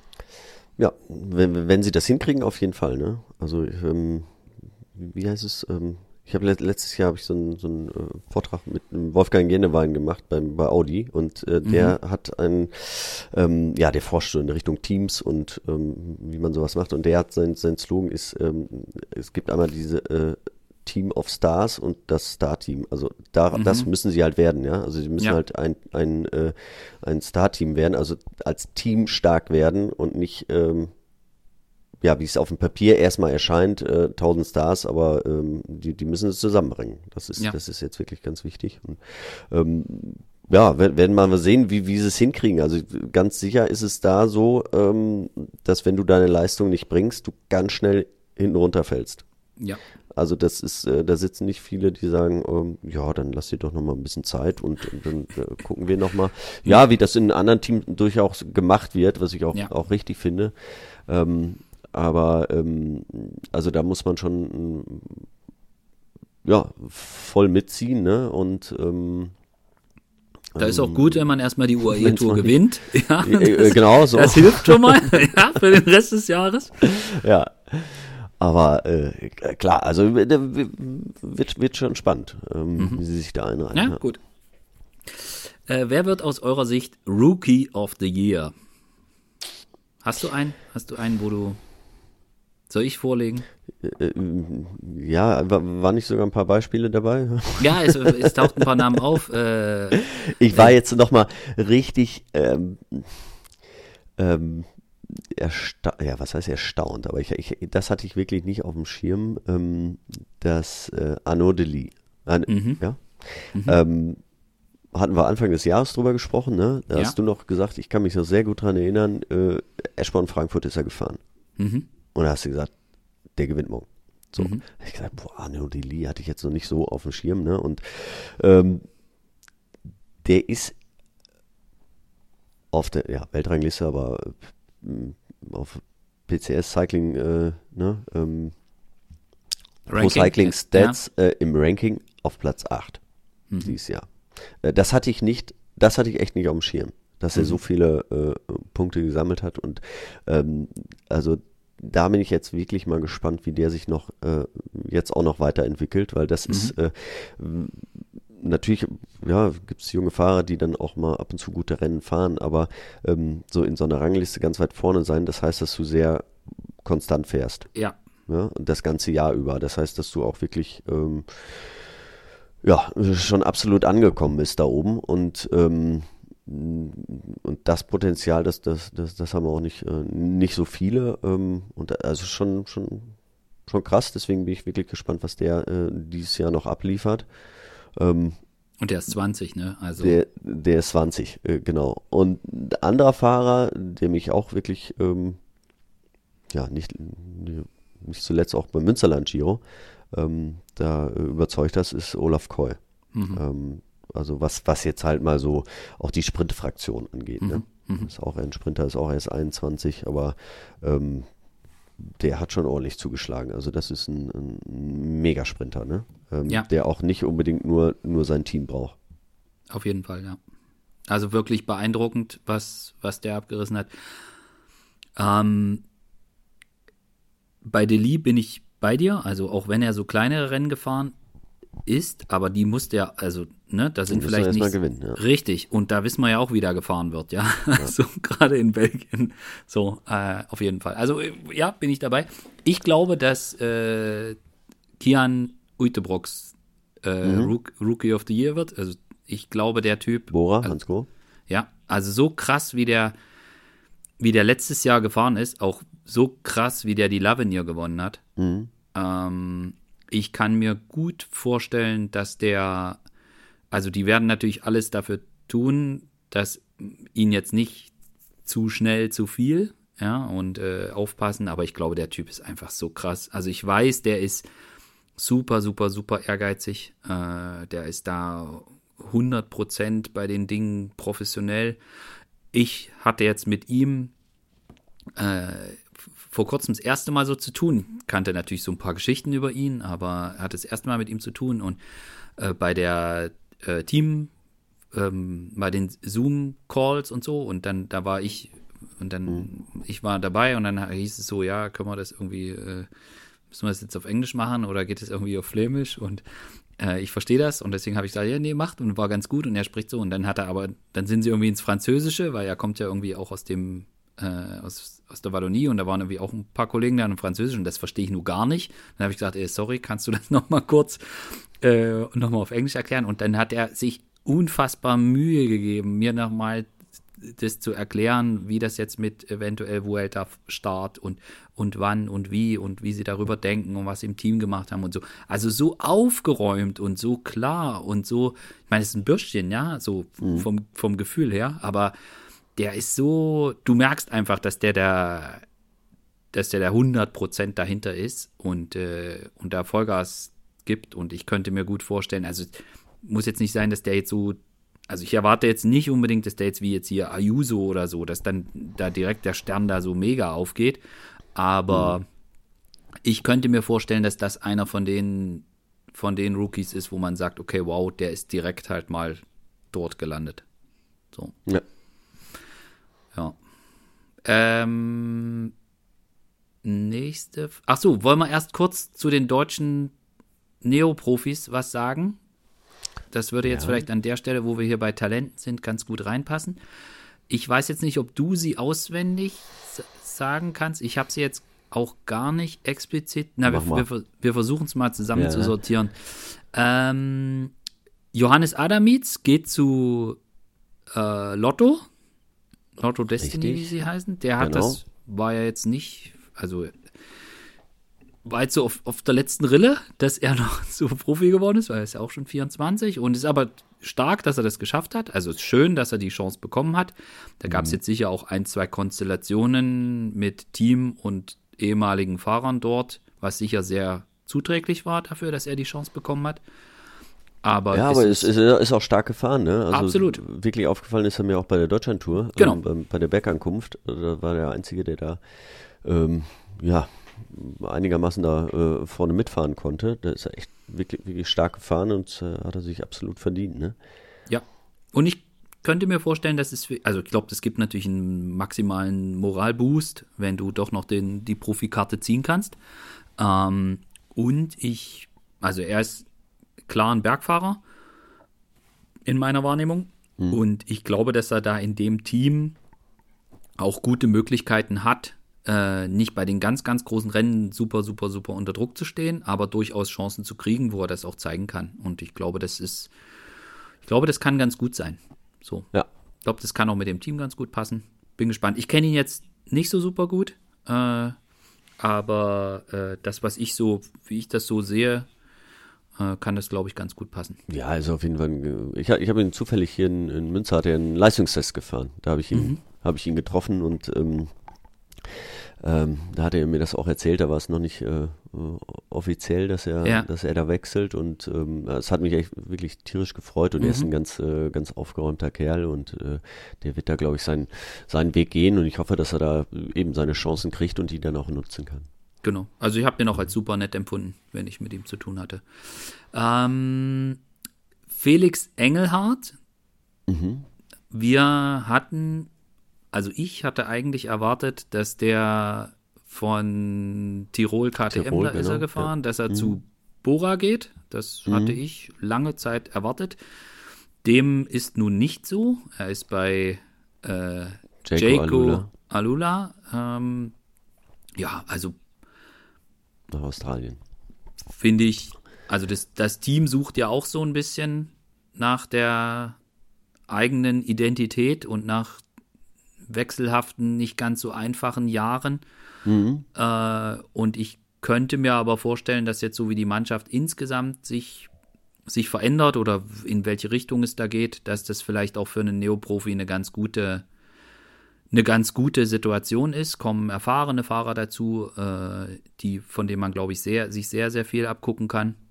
Äh, Aber es ist auch eine Mannschaft, wo junge Fahrer sicher auch eine gute Möglichkeit bekommen, sich zu zeigen.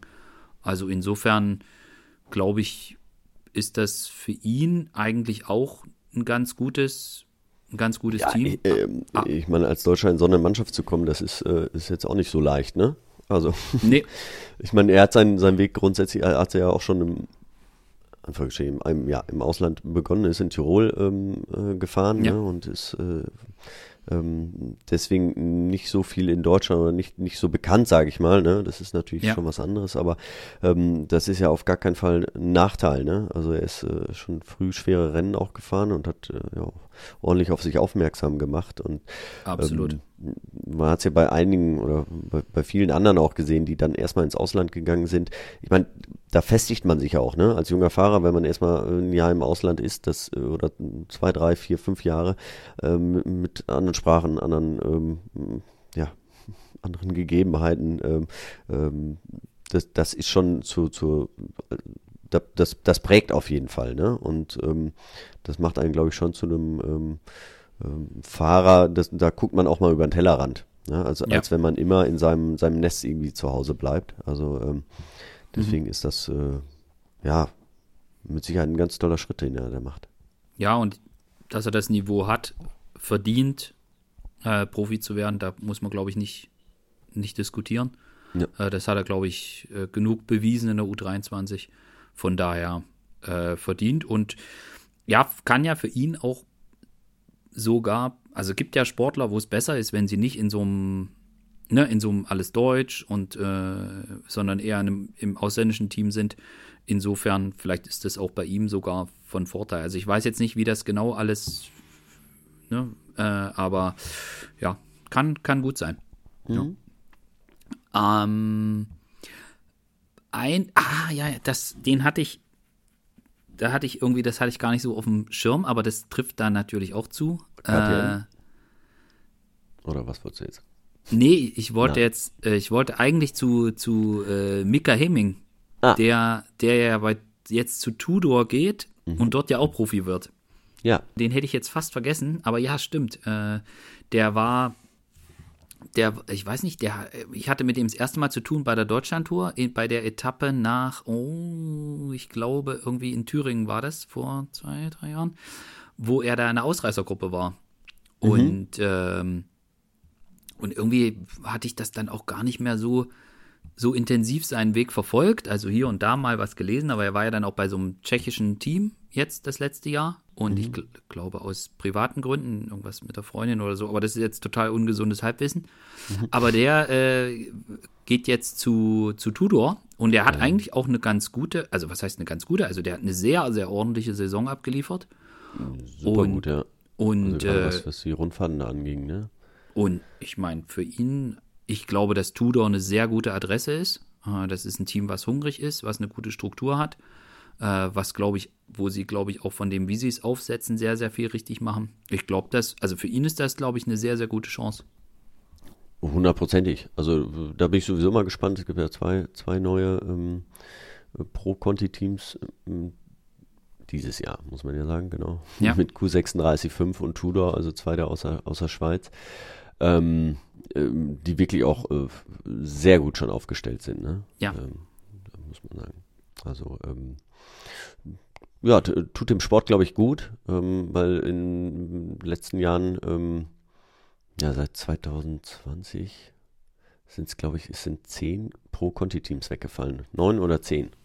Und Okay. ähm, also das ist- schon echt so ein bisschen, ein bisschen äh, ja, schon fast dramatisch irgendwie. Und ähm, aber die, was jetzt ist, diese, die Qualität, ähm, die ist schon, die ist jetzt ganz ordentlich und ähm, es sind jetzt vor allem einige hier so eben zwei in der Schweiz, ähm, was ja auch wirklich, ich meine, die haben zwei äh, wahnsinnig tolle Radrennen. Ähm, das gehört auch dazu, da, eben aus der Schweiz und äh, Frankreich war ja immer sowieso dabei und ähm, Spanien, ähm, Italien und da haben wir jetzt hier, sag ich mal, in, in Mitteleuropa äh, wirklich nochmal einen, einen guten Block an oder für Fahrer in der zweiten Kategorie. Ja, auf jeden Fall.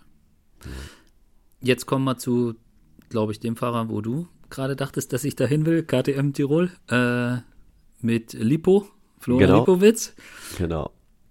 Also ich hatte jetzt, das- ich habe natürlich so seine, sein, ne, kommt ja eigentlich vom, von den Skiern und äh, gab es ja dann auch, nachdem er da so ein paar äh, Radmarathons gewonnen hat und so, war, der, war das gleich ziemlich gehypt und spätestens dann auch, äh, als er äh, Stagiaire bei Bora war, glaube ich, war auch relativ schnell klar. Ich glaube, so über die, die Trainer-Connection äh, beim Team hatten die den schon länger auf dem Schirm.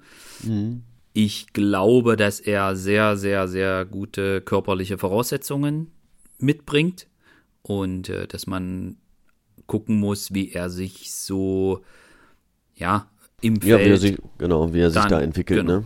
Genau. Also es ist, äh, das ist ja so, das wird, wird ja auch, äh, ja, immer mehr machen und immer mehr Teams machen das auch äh, wirklich da, sag mal, ins Risiko zu gehen, aber sozusagen, wir, wir probieren einfach, wir, wir gehen wirklich mal nach den, den Werten und gucken dann mal, was wir mit, mit solchen Fahrern machen können. ne? Ja. Ähm, wie man die noch besser machen kann und das Fahrerische. Äh, natürlich, da, da muss man sich auch vorher den Fahrer vielleicht mal angucken, ob, ob der, wie, wie- inwiefern der äh, Potenzial hat und wie die Entwicklung da geht. Aber ähm, das ist schon wirklich immer äh, oder jetzt spannend zu sehen, wie die Teams da ähm, immer mal wieder rangehen und auch mal andere Wege gehen, um Talente zu finden. Ja, und ich glaube, also ich glaube, der hat Bock auf Radfahren. Und äh, ja, also ich, ich habe ihn noch, also ich, ich muss dazu sagen, ich habe ihn. Sollte man auch haben, wenn man bei einem der besten Teams der Welt unterschreibt. Das ist richtig. Also ich habe den noch nicht viel Radfahren sehen, deswegen kann ich da extrem wenig zu sagen. ja. Äh, ich hab's, ich fand ihn total nett, als ich mit ihm zu tun hatte. Und bin jetzt tatsächlich gespannt, äh, wie er da jetzt so reinstartet. Ja. Ähm, wir sind, glaube ich, durch, was die Neo-Profis anbetrifft. So, ist ja nicht so viele wie letztes Jahr waren es ja eine. Nee, letztes Jahr waren es noch ein paar mehr. Ah, nein. Einen haben wir noch. Äh, Jason Osborne ist auch Ah. Neoprofi, oder? Oder, Kann man das so sagen? naja, der ja. war Stagiaire Du und jetzt Stagiaire. bei Quickstep doch- und ja, dann ja. war er bei Alpecin war er Conti, naja gut, ist so ein, Ja, weiß ich nicht, ob ist, ist so ein Grenzfall. Weiß ich nicht, ob man dazu Neoprofi sagen kann. Ich glaube, offiziell ist er Neoprofi, äh, wenn ich das jetzt so richtig weiß. Aber ja. Ja. Aber ja, äh, auf jeden Fall, äh, die Wattzahlen, die der treten kann, das ist schon, schon äh, unfassbar, ne? Und äh, wie der sich auch quälen kann. Ähm, ja, wird schön zu sehen. Äh, Freue ich mich drauf, irgendwie, äh, wie er sich da entwickelt. Ja, ich fand den in, in, in Norwegen war der sehr stark und dann auch, äh, wie er da, äh, da hat er, glaube ich, das Pech dann gehabt, dass irgendwie die Kette ist irgendwie runter oder irgendwas hatte sich verklemmt da. Äh, das war auf jeden Fall, also ist er sehr, sehr stark gefahren und ich glaube, das war auch so ein Punkt, dass, also ich glaube, bei Alpecin haben sie da letztes Jahr einfach mal geguckt, okay, wie schlägt er sich und ich glaube, er hat sich den Profivertrag mit seinen starken Leistungen, also den Sprung vom Devo-Team ins Profiteam, den hat er sich, glaube ich, echt verdient mit, sein, mit dem, was er, was er abgeliefert hat. Ja, ja ich, ich, irgendwie, also ich, ich wünsche es ihm und ich wünsche äh, nicht nur ihm, sondern also, dass es äh, Erfolg hat, weil es ist einfach eine, eine geile Story auch. Ähm, Vom äh, und- Ruderer zum, ja. Ja, und, und, und es gibt auch äh, vielleicht dann auch, auch anderen Fahrern nochmal ähm, extra Motivation, ne? Dass jemand mit 28 noch Profi werden kann. Ähm, weil wir haben uns ja auch viel darüber unterhalten, wie es so ähm, ja, wie der Trend ist, ne, noch mhm. jünger und noch jünger und ähm, dann ausgelaugt mhm. und dann weg irgendwie und ähm, dass man, wenn man wenn man es nicht auf, in der U23 schafft, äh, dann ist es vorbei und ähm, natürlich ist das immer was anderes, aber trotzdem ist es ähm, ist vielleicht so eine Motivation auch für andere einfach weiterzumachen. Mhm. Mhm. Gut. Ähm, die haben wir, glaube ich, da sind wir durch. Ich hoffe jetzt echt, wir haben keinen vergessen. Ähm, es kamen so ein paar Fragen, so wie geht es bei DSM und Astana finanziell weiter? Äh, da können wir, glaube ich, an der Glaskugel reiben. Was, ja. was Astana betrifft, äh, was DSM betrifft, da, ich weiß nicht, ob du dich da mal tiefer eingearbeitet hast, aber ich hatte da jetzt auch mit dem Team zu tun, weil die haben die Lizenz ja erstmal nur für ein Jahr gekriegt und müssen dann mhm. die Sachen nachreichen. Meines Informationsstandes nach ist es so, dass dort äh, eine, bei der geldgebenden Firma sind Veränderungen im Gange. Also da gibt es eine Fusion zwischen Unternehmen und mit dieser Fusion äh, hängt das wohl auch zusammen. Also ich hatte da jetzt auch ähm, mit, mit dem Team drüber gesprochen und sie meinten, also hatten das auch in die Richtung gesagt, okay, da, da geht es einfach um administrative Themen und es hat nichts damit zu tun, dass irgendwie äh, das Sponsorengeld nicht fließt oder so. Ähm, was da genau dahinter steckt, also ich habe das auch nicht, ich habe jetzt auch dieses Fusionsthema, was da dahinter steckt und wo es da möglicherweise Probleme gibt oder auch nicht. Äh, das habe ich jetzt gar nicht zu Ende, wirklich zu Ende recherchiert, da hatte ich jetzt keine Zeit, aber es ist tatsächlich, also ich kann mir gut vorstellen, dass es an der Stelle wirklich um administrative Dinge geht mhm. und wir wissen ja, da müssen ja Bürgschaften hinterlegt werden und so weiter und wenn dann äh, möglicherweise was im Raum steht, dass ich wissen ja auch, dass das, wenn sich Betreibergesellschaften verändern, dass man dann bei der UCI neue Unterlagen reingeben muss und so weiter. Äh, insofern kann ich mir auch gut vorstellen, dass es, dass es da beim Team DSM keine, keine finanziellen Schwierigkeiten gibt, sondern dass es einfach äh, damit mhm. zusammenhängt. Aber ganz genau reingucken, ich kann jetzt auch nur das sagen, was, was ich A mit dem Team besprochen habe und was ich jetzt so ein bisschen recherchiert hatte und äh, mehr weiß ich nicht. Aber ich glaube, da kann man jetzt auch schlecht bei der UCI anrufen und mal. Äh, sie, sollen mal sie sollen mal erklären, was sie da genau wollen. Kommt man, glaube ich, auch nicht weiter. Ja, ich, ich, Ivan kannst du mal anrufen, ne? Also äh, sonst weiß der das, Ivan Spekenbrink. Ähm, aber er ist, ähm, ich, ich mache mir jetzt nicht so Riesensorge. Er, er ist ja wirklich, ähm, also wenn es einer schafft, dann der, ne? Was der äh, schon ähm, ja, in seiner Laufbahn da, in der das Team da führt, ähm, hat er ja schon einige Krisen da meistern Absolut. müssen, was Sponsoring angeht. Von daher, ähm, okay, ja, gibt ja durchaus äh, Skeptiker, ne, oder ähm, nicht nur Fans von ihm, sage ich mal so, aber ähm, was man ihm natürlich auf jeden Fall zusprechen muss, ist, äh, dass es jedes Jahr immer hinkriegt, ne, bis jetzt und auch äh, ja, was er da aufgebaut hat, auch mit diesem Trainingskurs und, und diese ja. kleinen Stadt und all, also das ist ja schon äh, Chapeau, ne? Ähm, ja. Und äh, also wenn einer hinkriegt, dann, dann, dann glaube ich eher. Das andere, was du vorhin angesprochen hast, Astana, pff, äh, ja, da kommt's mal das Geld und kommt man nicht und äh, wenn es dann immer hart auf hart kommt, dann ist es dann doch da. Ähm, ja, dann äh, Vinokurov ist weg, äh, zweimal gefeuert und dann ist er doch wieder am nächsten Tag Teamchef. Also das ist, ähm, was da, das kann man schwer als Außenstehender nachvollziehen, was da, was da abgeht. Ja, und welchen Einfluss da. Und wo das die, Geld herkommt. Ja, und welchen Einfluss da die ja, politische Situation im Land und die Veränderungen, welchen Einfluss die haben, ist langfristig halt auch nicht absehbar. Also ja. kann man einfach nicht einschätzen. Genau. Und nochmal bei DSM, es muss nicht sein, dass da in irgendeiner Weise irgendeine finanzielle Krise ist. Ja, also nur um das jetzt hier an der Stelle nochmal äh, so zu sagen. Äh, mal gucken, wie es da weitergeht. Ja.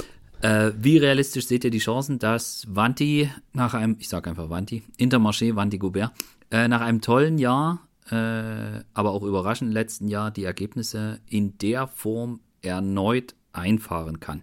Tja, da bin ich ja mal gespannt, was Herr Wegmann dazu sagt. ja, bin ich auch mal gespannt. Also ich so, so ähm, die haben ja wahnsinnig stark begonnen, vor allen Dingen. Ne? Also das Frühjahr, das war ja, War gigantisch. Ähm, ähm, und ähm, grundsätzlich hat sich, äh, glaube ich schon, dass sie auf dem Niveau wieder fahren werden. Aber wenn man so, ähm, ich meine, das Team war, gibt schon sehr, sehr lange. Ähm, sie sind dann wirklich richtig eingeschlagen letztes Jahr. Und ähm, diese Konstant zu halten, ist, ist immer schwierig. Mhm. Ähm, so als so ein Team. Ähm, aber ja, die, die Leistungsträger mehr oder weniger sind sie da geblieben. Ich glaube schon, dass sie da ähm, ähm, dass sie an diese, diese Erfolge auch wieder anknüpfen können dieses Jahr. Ich glaube, es wird schwer. Ja. Weil ich glaube, sie werden jetzt anders wahrgenommen. Und ich glaube auch, dass Bini in den Rennen mehr Verantwortung bekommt vom Rest der, des Peloton. Ich glaube, das wird, ich glaube, das wird echt schwierig. Also mhm. ich, ich glaube im Moment nicht, dass sie das, was sie, also das war ja abartig, das Frühjahr. Also die erste ja, Saisonhälfte. Genau. Also die erste Saisonhälfte. Das kann ich schon ein bisschen weniger, aber ich kann klar, mir nicht vorstellen, dass, dass, dass die, also die werden nicht, die werden nicht in der Bedeutungslosigkeit verschwinden, aber dass sie nochmal sowas hinlegen wie letztes Jahr, das glaube ich ehrlich gesagt nicht. Mhm. Und ich glaube tatsächlich auch, dass jetzt guckt die Konkurrenz anders drauf. Und äh, das, das glaube ich, macht es dann auch schwerer. Ja, aber das hat es letztes Jahr auch schon, ne? Also so beim, beim, beim, bei der Etappe, die die ähm, Gemai gewinnt, beim, beim Giro auch, ähm, ja. das war drei Tage vorher klar, ne? Da haben alle drauf geguckt und äh, er hat es trotzdem ja. hingekriegt. Ne? Natürlich Absolut. ist, ist immer, immer was anderes. Also das gar keine Frage. Und ähm, ich meine, äh, es ist nicht das Team mit den ganz, ganz großen Stars. Ne? Und deswegen ähm, müssen sie, äh, ist, ist, ist da immer so, so ein bisschen schwieriger. Ne? Ähm, ich meine, mit Rui Costa haben sie jetzt geholt. Pff, jo. Mal gucken. Ja. Hätte, hätte ich vielleicht jemand anders geholt, ne? Ja. Ähm, für das Geld, äh, was er wahrscheinlich äh, kriegen wird da. Ähm, aber ähm, ich, ich meine, äh, DSM, die hatten auch mal so ein Jahr, ne, wo sie alles in Grund und Boden gefahren haben, dann, dann war es wieder, äh, ging es ein bisschen bergab, aber lag natürlich auch daran, dass sie immer viel durcheinander gewürfelt haben. Ja. Ähm, so eine Saison zu wiederholen wird schwierig. Ja. Gar, gar keine Frage. Aber ähm, sie, sie, wie gesagt, das Team gibt es schon sehr lange und sie haben sich in den letzten Jahren stetig nach vorne entwickelt. Sie sind ja. jedes Jahr äh, besser geworden und ähm, ob sie es jetzt toppen können oder nochmal so wiederholen, keine Frage, weiß ich nicht, aber äh, ich, ich, ich glaube nicht, dass sie unten rausfallen werden. Mhm. Ja, ich glaube, Bini wird, also der hat eine mega Qualität und ich glaube auch, dass es gerade für die Klassiker gut ist, jetzt jemanden da wie Teunissen zu haben. Hm. Aber so in der Breite, glaube ich. Aber gut, machen wir einen Haken dran. Äh, welchem jungen deutschen World Tour Fahrer traut ihr dieses Jahr einen größeren Leistungssprung und vielleicht sogar den ein oder anderen Sieg zu? Puh, da kann man, da kann man eine ganze Reihe von, äh, von, also wir haben ja durchaus einige starke deutsche bin, ja. Fahrer. Ich weiß nicht, ob, also ich habe einen, wo ich das so klar formulieren möchte, aber ich lasse dir gerne den Vortritt. ja, ich, ich, ich bin echt auf Marco Brenner äh, gespannt. Ach komm, ähm, das wollte ich jetzt auch sagen. Also, oh, äh, warte mal. Junger deutscher Nachwuchs Nils Pollitt. äh, nein, ja, weil äh, äh, bei der Polenrundfahrt ist er mhm. mir echt, ähm, da ist er echt stark gefahren. Ich glaube, er war, war Fünfter im Zeitfahren. Mhm. Ja, super Zeitfahren, das stimmt, ja. Ey, und da waren schon echte Granaten äh, am Start, ne? Das ist mhm. so ein bisschen äh, ja, hinten runtergefallen, weil es auch ähm, einfach während der Tour war. Ähm, aber ähm, das, das zeigt einfach sein Potenzial, ne? Und äh, ich glaube, das Team, das, das wird jetzt nicht groß auf ihn, auf ihn da setzen, ne? Und hoffen, dass er die großen Siege da zusammenfährt. Aber deswegen, er hat den Druck einfach noch nicht. Und deswegen glaube ich, dass der durchaus eine raushauen wird. Ja, also ich, wir hatten jetzt ja auch äh, noch eine andere Frage welchem deutschen Fahrer traut man irgendwie zu, äh, mal äh, im GC ein bisschen weiter vorne zu landen. Und äh, dann kam auch noch, wie schätzt ihr die Entwicklung von Marco Brenner ein? Mhm. Äh, da waren ja quasi drei, vier, fünf Fragen zu Marco und Ich glaube, dass die Vuelta ihm viel bringt, dass er die durchgefahren ist. Ich meine, da ist er auch zwei Tage richtig, richtig stark gefahren. Mhm. Ähm, das, was du sagst, äh, Polen-Rundfahrt, auch das Zeitfahren. Ja, das war ja auch, das war ja auch äh, mehr oder weniger am Ende, ne? Ja. Also ähm, das muss man ja auch sehen. Und äh, war, glaube ich, Zwölfter Gesamt. Und das ist schon, äh, schon eine ordentliche Rundfahrt, ne? Also ich glaube, der ist. ich ich glaube, er ist, er ist jetzt reif. Ich glaube jetzt, ja. das ist jetzt das Jahr, wo, wo man sehen, also wo man nicht nur weiß, dass er ein Talent hat, sondern ich glaube, der ist einfach reif jetzt für den nächsten Schritt. Und ich glaube, die Volta in den Beinen, das bringt auch nochmal was. Und ähm, glaube auch, dass man vom Team jetzt sagt, okay, er ist jetzt stabil, er ist gut, man, man gibt ihm noch mehr, noch mehr Chancen, äh, sich auch zu zeigen. Äh, packt ihn so ein bisschen aus der Watte aus. Äh, ich glaube, ich glaube tatsächlich, dass er, dass er, dass man das dieses Jahr noch stärker sehen wird. Und ich glaube nach wie vor, dass er perspektivisch eines der, eines der, der großen Talente ist, äh, was, was auch GC anbetrifft. Ich glaube auch, mhm. weil er das unbedingt möchte. Und ja, und äh, ich meine, gut, ne, mein, da haben wir jetzt 2023 noch ein anderes Thema, da kommen wir nachher bei Bora nochmal drauf mit Lennart Kemner, äh, der jetzt da beim Giro da probiert. Davon ist Marco natürlich noch ein ganzes Stück weit entfernt. Äh, ja. Aber Marco ist 20. Genau. also, ja, ja, ja. ja. Ähm, absolut. Ja. Ja. Ähm, ich glaube, die Frage nach, wann kommt das nächste, wann gibt es ein deutsches Pro-Team? Ich glaube, die können wir jedes Jahr auf die gleiche Art und Weise wieder beantworten. wir hoffen es jedes Jahr und es gibt immer wieder welche, die sagen, wir wollen das. Äh, ähm, es ist allerdings auch so, dass der Sprung von Conti zu Pro halt einfach sehr, sehr groß ist und der ist ja. und auch unterdessen, also der ist schon richtig mächtig, ja, äh, aber ich glaube, sobald ein Team die Chance hat, den Sprung zu machen, von denen, die es jetzt auch die letzten Jahre sagen, äh, dann wird es auch passieren. Wie ja, die, Einsch die, Einschläge werden ja so ein bisschen näher vielleicht. Ne? Also die, zwei, wir in der Schweiz, zwei in der Schweiz. Zwei, ja. Jetzt muss dem bei uns sein. ist vielleicht schon mal der ganz gute, ja. äh, ganz guter Ansatz da. Ne? Ja. Äh, dann kam hier die Frage, wie viel Koks nehmen eigentlich die Transferverantwortlichen bei UAE? Ich bin. Dann war ja vorhin schon mal. Ich möchte niemanden, ja genau, ich möchte jetzt niemanden zu nahe treten. Äh, ich, ich weiß es ehrlich gesagt nicht, aber ich glaube, ich weiß so ein bisschen, in welche Richtung das geht. Ja. Äh, die Frage, wir haben die vorhin schon, glaube ich, so ein bisschen mit äh, beantwortet. Ich glaube, das ist eher, äh, also die haben halt einfach Geld. Geld ohne Ende. Und äh, da können sie damit, ich meine, das ist ja die ganze Historie des Teams, ist ja so. Die haben ja jedes Jahr das, was für ihre riesigen Geldmengen verfügbar war, haben sie geholt. Und so ist das mhm. Team Jahr für Jahr für Jahr für Jahr besser und stärker geworden. Man muss natürlich auch dazu sagen, Pogacar ist jetzt nicht irgendwo, ne, den haben sie direkt geholt und er hat direkt eingeschlagen und es war super, aber es gibt eine ganze, ganze Zahl von weiteren Fahrern und ich glaube, sie sind, ich glaube, die sind da auch emotionslos. Also die gucken, mhm. wen können wir kriegen, wie passt der da rein, ist der besser? Jo, und da, so ist dann auch die Mentalität, glaube ich. Äh, genau, ne?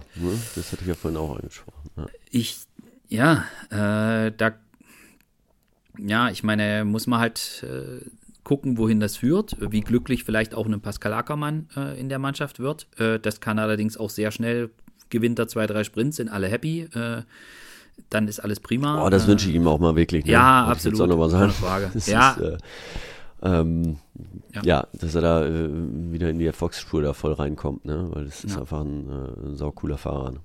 Absolut und äh, kann aber auch halt, ne, also zur Tour wird halt schwierig, weil sie haben dann einen klaren Plan und äh, sie bezahlen das Geld für die Fahrer. Und ich glaube auch, dass so Vertragsgespräche mit denen relativ entspannt sind, wenn du da als GC-Helfer für Pogacar eingekauft, wird, äh, eingekauft wirst. Ich glaube, mhm. die werden relativ klar formulieren, was sie wollen.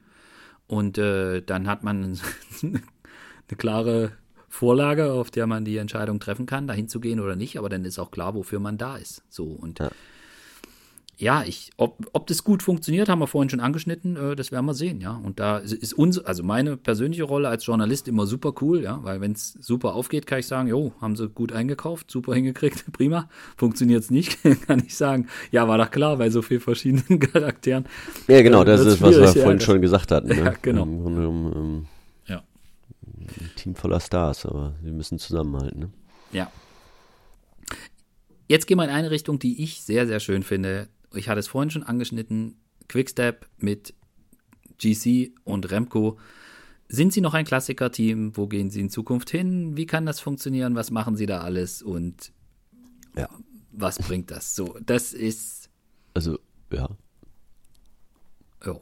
Also ich. Die, ich, die bleiben Klassiker-Team, aus meiner Sicht. Das glaube ich auch, ja. Also, das, äh, das ist die DNA von denen und das, das, das wird auch so bleiben. Ähm, und sie haben jetzt. Ähm, das Glück, das Geschick, wie auch immer, Remco zu haben, ihn auch bis jetzt halten zu können. Das muss man ja auch äh, irgendwie machen. Also das ne, finanziell, der ähm, schießt ja auch absolut durch die Decke jetzt.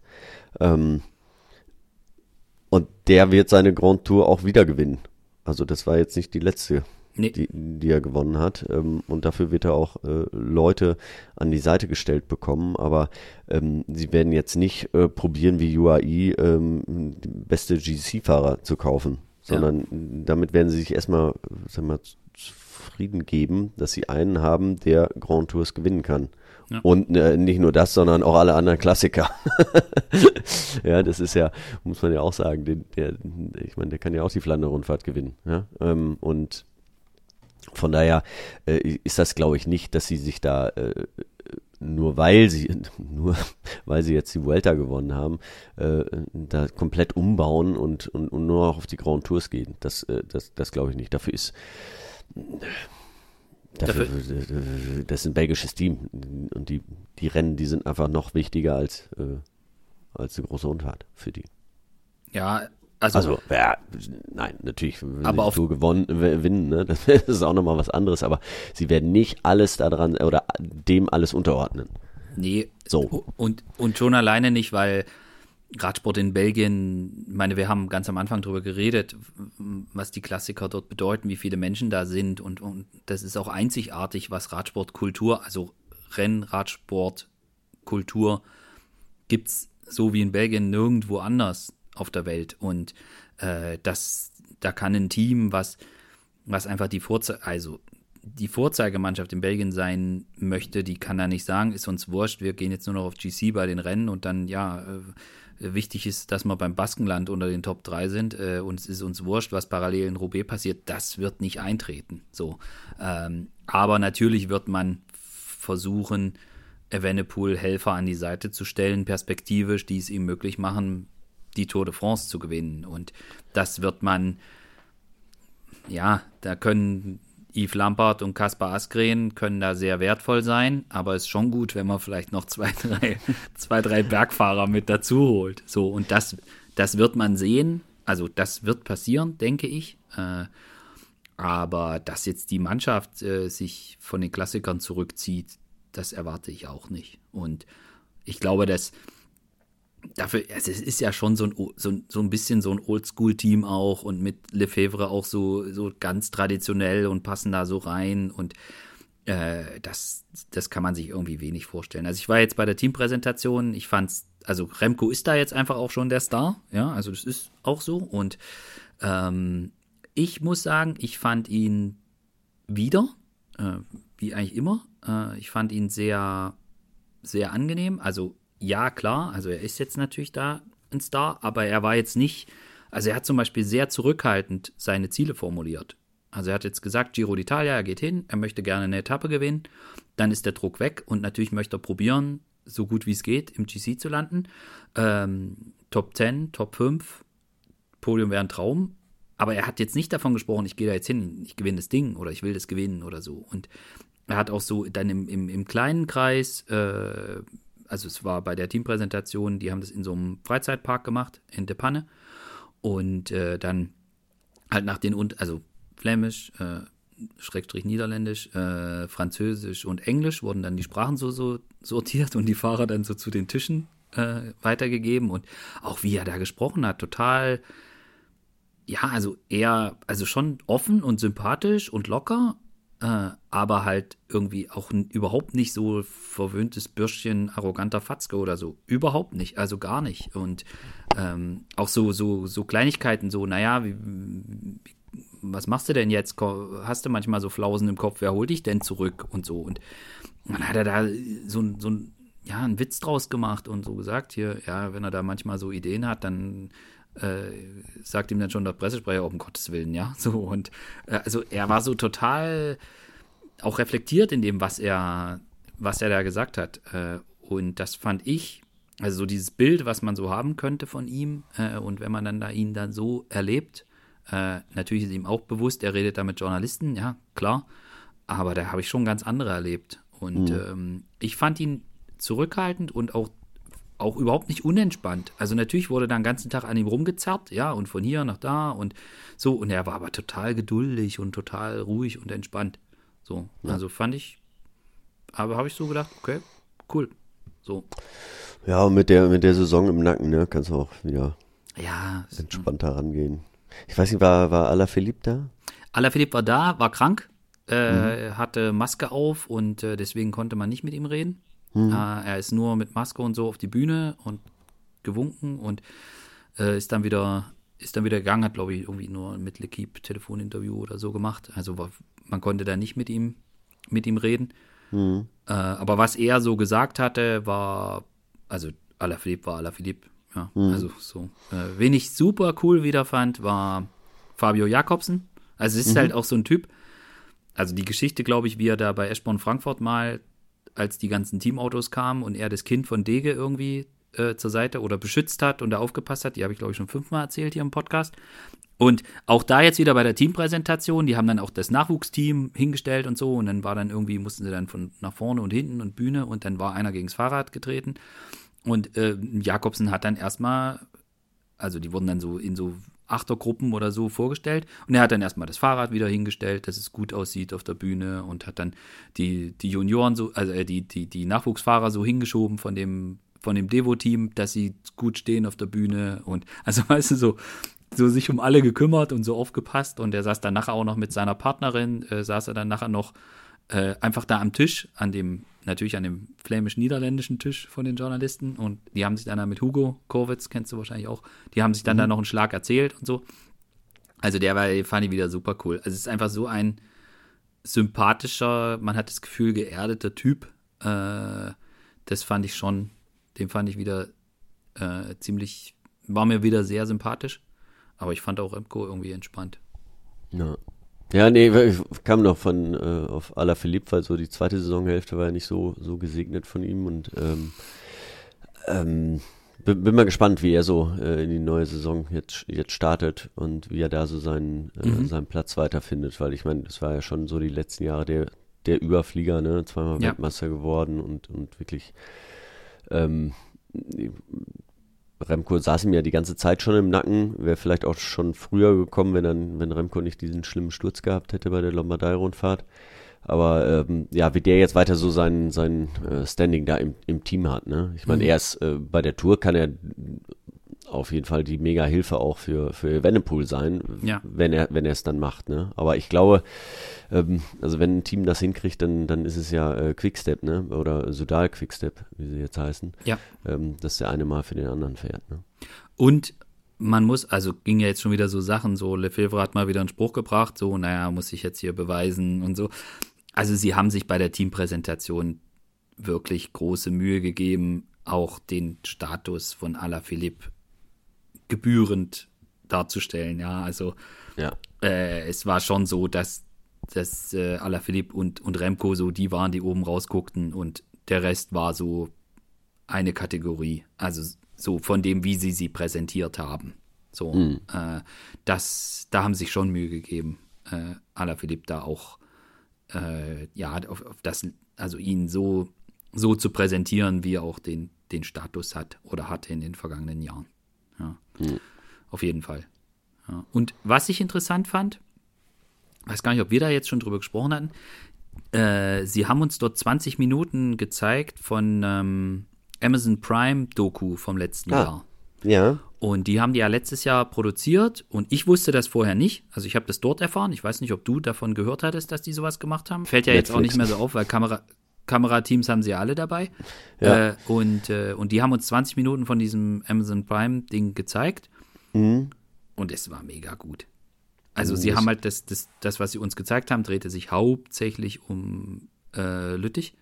Ja. aber so wie das auch gemacht war und dann so eine, also von wie, also die Bilder, aber auch wie sie die Geschichte so aufgebaut haben. Also die Mhm. hatten auch eine Kamera bei Marion Roos, also bei der Partnerin von Alaphilippe und wie sie dann da im französischen Kommentar halt so sitzt und dann irgendwie sie das Telefon wieder weglegt und ihr die Tränen kommen und es sieht nicht gut, also ne, so und dann sagen sie ihr so, du äh, du kannst du musst jetzt nicht kommentieren, ist okay und und äh, auch dann, dass sie die Kameras zeigen in den Autos und dann war da mal irgendwie Guido Scheren, also der Mechaniker, der da als allererster quasi, glaube ich, oder mit einer der ersten, die bei Alaphilippe waren, der fehlte dann und die sind dann mit dem Auto weitergefahren und die haben den nicht gefunden und dann war das Handy weg und also so die Insights, die man so kriegte, aber wie es so erzählt war, das war schon, also ich glaube, das wird richtig geil.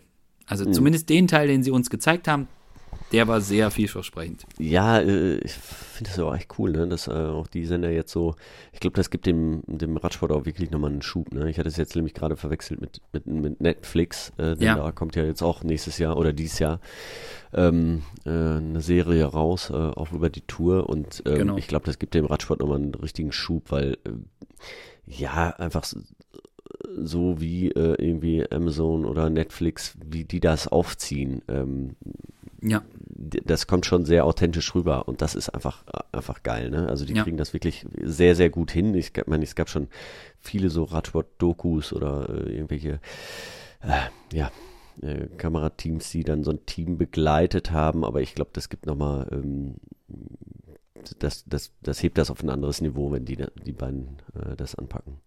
Ja, also das, was wir da gesehen haben von Amazon, das war absolut Top-Level. Also zumindest der Teil war das. Äh, das war mega, mega professionell und mega gut. Ja, cool. So, Wann kommt's raus? Weißt du es schon? äh, oh, haben Sie was gesagt? Sie haben was gesagt, ich habe es aber vergessen. Ja, bald. Ähm, ich, ja, je, irgendwann. Äh, ich glaube jetzt im, ich vermute mal jetzt zum Frühjahr. Äh, ich, ich, ich weiß es nicht. Ich weiß gar nicht, habe ich, habe ich dazu was ge. Ich, ich weiß es nicht. Also bitte, sorry. Wer jetzt hier Podcast hört, will es wissen, mal bei Twitter nachgucken oder so. Wird höchstwahrscheinlich im Internet irgendwann mal stehen. Ja, genau. Ähm, ich bin mir jetzt aber gar nicht so sicher, ob sie wirklich einen konkreten Termin genannt haben. Aber gut. Ähm, ja, wir, wir kommen jetzt hier, äh, machen jetzt mal bei zu fortgeschrittener Stunde, äh, machen einen Haken dran an den zweiten Teil. Ähm, nee, noch lange nicht, sehe ich gerade. Wir haben hier noch ganz viel, über das wir nicht geredet haben. Fabian. Hier haben wir zum Beispiel. Kriegen wir so unter. Primus, Primus Roglic, äh, der nächste Richie Port, Fragezeichen. Also wir wissen, was damit gemeint ist. Das ist natürlich ganz schön hart. Ja, Aber- es wird natürlich aber ja, er muss Stürze sein- irgendwie äh, drauf angespielt. Ja. Mhm. Ähm, ja, also ich sehe es äh, nicht mehr, dass er die Tour gewinnt, ne? Mhm.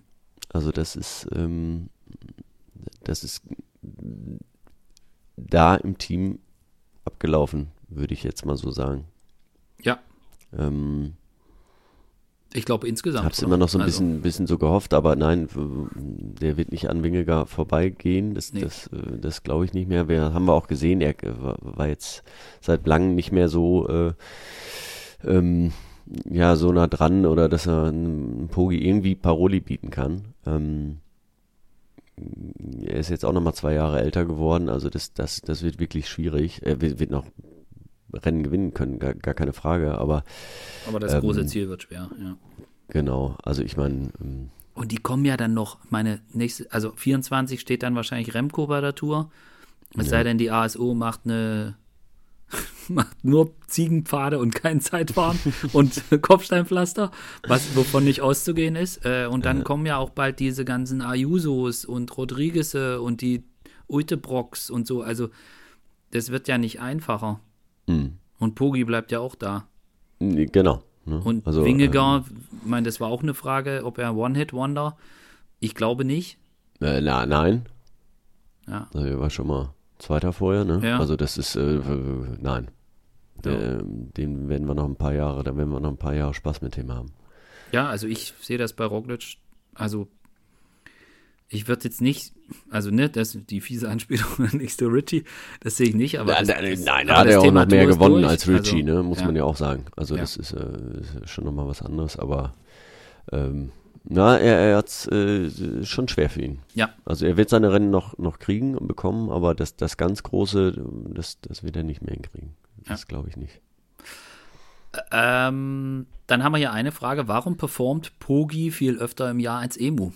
Ähm, ich glaube, das liegt einfach an der körperlichen unterschiedliche- Leistungsfähigkeit Genau. des, Ja, des und auch unterschiedliche Fahrer, ne? Also, ähm, ich mein, Progi ist, das ist, äh, so viele Leute, so viele Fahrer gibt's nicht, ne? Äh, wie der, ähm, der kann halt Eintagesrennen und ähm, Grand Tours gewinnen. Ähm, Emu ist, ist ein Rundfahrer, ist ein reiner Rundfahrer, muss man so sagen.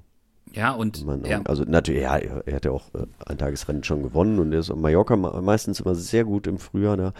Ähm, keine Frage, aber ich sag mal, bei den Klassikern, den Eintagesklassikern, das, das, das sind nicht, das ist nicht sein Ding. Da sind die Rundfahrten eher, eher sein Ding. Und ähm, ja. ja, und er muss halt einfach auch Pogi in, ist halt wirklich ein, ja, keine Ahnung, wie man das auch erklären kann, ne? dass einer äh, im Zeitfahren so gut wird, die langen Berge so lang fahren kann und dann noch so spritzig ist, das ist, äh, ja, ist halt auch nur einen von. ja, und ich glaube, bei Pogi ist auch so. Oder zwei mit Remco, aber Rem, Remco ist auch nicht so schnell im Sprint. Also das muss man Nee, das sagen. stimmt. Und, Das und bei, anders. ich glaube, bei Pogi ist es so, der ist halt auf so einem Level, da reichen halt auch 98% Leistungsfähigkeit und er kann trotzdem vorne mit rumstrahlen. Und bei Emu, Emu muss halt wirklich 100% top, top, top, alles prima. Dann ist er fähig, mit den Besten mitzufahren, aber halt auch nur dann.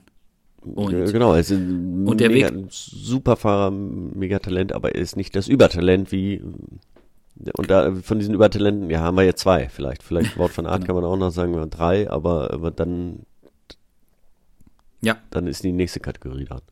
Auf jeden Fall, ja. Sehe ich auch so.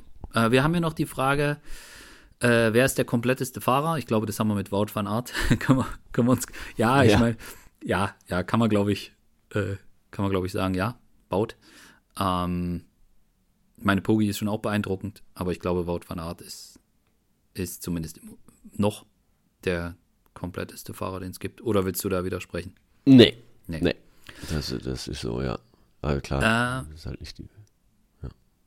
Es kam ja noch die Frage nach dem, was wir langfristig von Tobias Voss erwarten, nach seinem super, super, super Zeitfahren. Äh, ich meine, der war schon beim Giro auch vorne mit dabei. Ich muss dir ganz ehrlich sagen, ich habe keine Ahnung. Ja. Also ich, ich schätze, also der Typ muss Qualitäten haben, der muss auch eine ganze Portion Talent haben und dass er im Zeitfahren super, super, super gut ist, wissen wir auch. Ich kann es nicht einschätzen, was langfristig, wo er da langfristig landen kann. Ich kann es überhaupt nicht sagen. Weiß nicht, ob du dich da sicherer fühlst, aber ich habe keine Ahnung. Nee, da, da, weiß ich jetzt auch nicht so wirklich, aber er ist, äh, er wird, wird dort weiter seinen, seinen Weg gehen, ne, bei Jumbo Visma. Also das ähm, war ja schon eine extreme Überraschung, ne? Also ich muss immer an Remkos Gesichtsausdruck denken.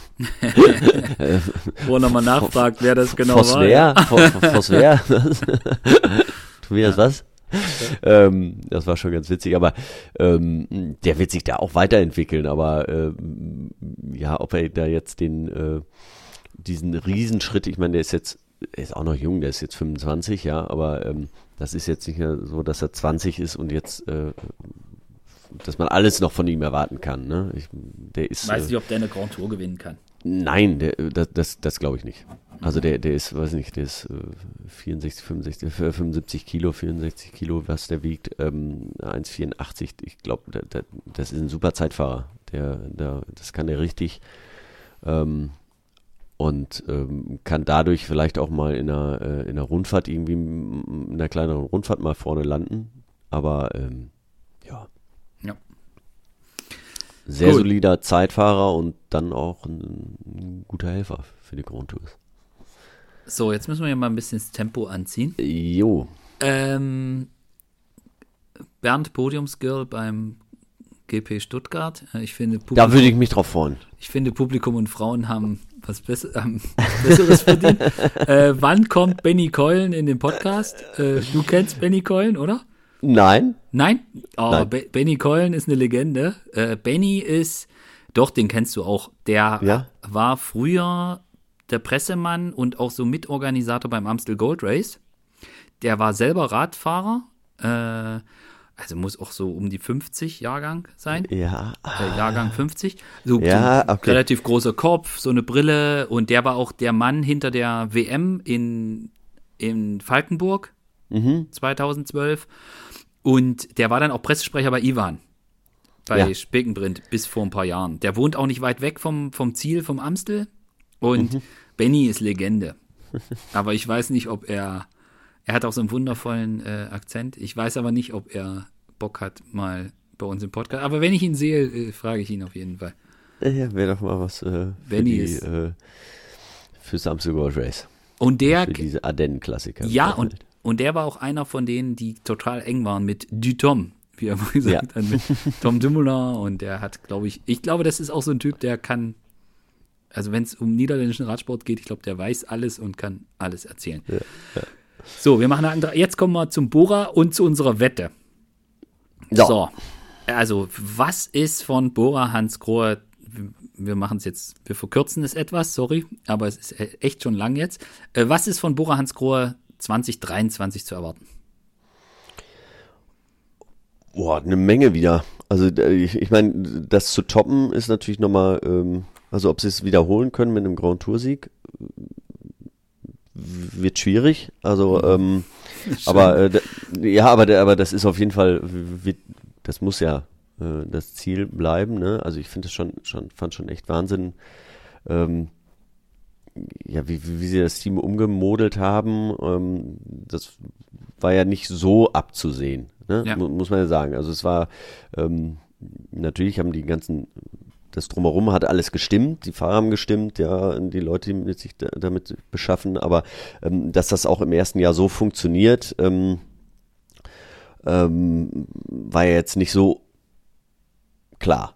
Ja. So, und jetzt, nee, war auch nicht so äh, zu, war schon ein bisschen überraschend, auf jeden Fall, ja. muss man ja sagen. Und äh, ähm, ich meine, der Erfolg dieses Jahr gibt ihnen recht und da werden sie jetzt ähm, weiter ähm, dran knöpfen und werden auch probieren. Das nächste Ziel muss ja irgendwann dann mal äh, die Tour sein, ne? Das, also, ja, wenn du den Mhm. So Giro blöd, gewonnen ist, hast, ja. äh, dann die Vuelta noch, ja, aber äh, eigentlich dann die Tour. Ja. Und ähm, naja, sie haben, ähm, gut eingekauft und ähm, sie werden mit Sicherheit richtig, äh, gute äh, Ergebnisse nächstes Jahr wieder oder dieses Jahr einfahren. Ähm, die Tour werden sie dieses Jahr nicht gewinnen. Das prophezei ich jetzt schon mal.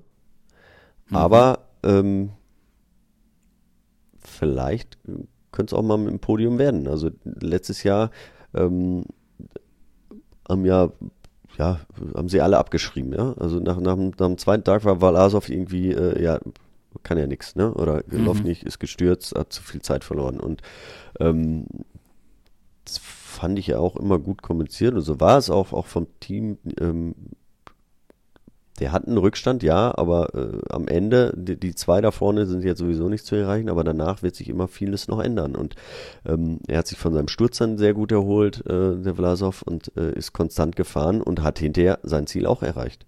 Mit Platz 5. Ne? Und ähm, ja, wenn er nicht gestürzt wäre, äh, hätte Wenn und Aber, äh, könnte er vielleicht auch aufs Podium. Ähm, also das ist das nächste Ziel, was sie, glaube ich, haben. Und das ist auch durchaus realistisch, wenn er alles perfekt läuft. Ja. Also ich bin auch sehr gespannt auf die Saison. Ich bin gespannt auf Lennart beim Giro in der Co-GC-Leader-Rolle. Äh, Glaube ich, kann man hoffentlich, bleibt er gesund, kommt wirklich in Topform an den Start. Dann kann man nämlich so ein bisschen absehen, in welche Richtung kann sich das bei ihm entwickeln. Äh, ich denke, die denke, bei den Klassikern wird es schwer. Also Nils in Topform kann für ein gutes Ergebnis sorgen, aber so als Mannschaft sehe ich sie bei den Pflasterklassikern, muss ich dazu sagen, sehe ich sie nicht so wirklich stark aufgestellt. In den Ardennen kann das schon wieder ganz anders aussehen. Da hoffe ich auch, dass da ein, ein Max Schachmann wieder komplett äh, zu alter Stärke findet und zurückkommt, der jetzt in Australien die Ja. Saison beginnt. Ja, Ja, da also bin ich auch wirklich gespannt. Hoffentlich, genau. Und äh, ansonsten, ja, ich, ich, ich, ich bin, ich weiß nicht, was, was jetzt Vlasov äh, jetzt in, im, beim Giro zeigen kann, wo das hingehen kann. Da ist mhm. viel möglich. Und es das heißt ja auch nicht, dass, dass ein Remco da sauber durchkommt, äh, ohne Probleme. Äh, das nee. wiss, wissen wir auch nicht. Und da ist extrem viel möglich. Bin ich gespannt. Ich glaube auch, dass so ein Fahrer, und das hatte ich jetzt vorhin hier so, hm, Sprung machen und so, dass so jemand wie ein Giovanni Aliotti nochmal einen Sprung machen kann, der jetzt auch in ein Alter kommt und eine Stabilität mit sich bringt, wo man gucken kann, vielleicht mal irgendwo bei einem Tirreno Adriatico oder so, dass er mal zeigt, was da in ihm steckt, weil Potenzial hat er großes.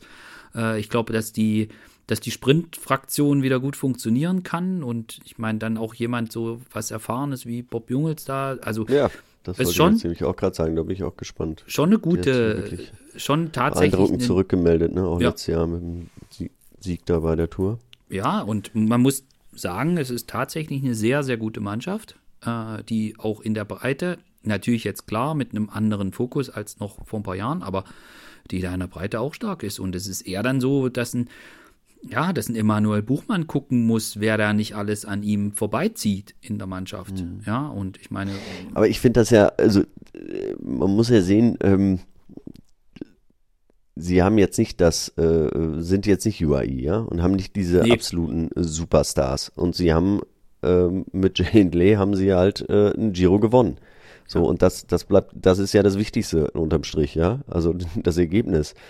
Ähm, sie sind, ähm, ja, im Ranking sind sie ganz vorne dabei, glaube ich, auf Platz 5 oder was ja. von allen Teams. Also ähm, die machen da in allen Ebenen alles richtig, ne? Ohne diese ganz, ganz großen Stars, die äh, zig Millionen da verdienen. Ne? Ja. Und ähm, deswegen ist ihnen auch alles zuzutrauen. Also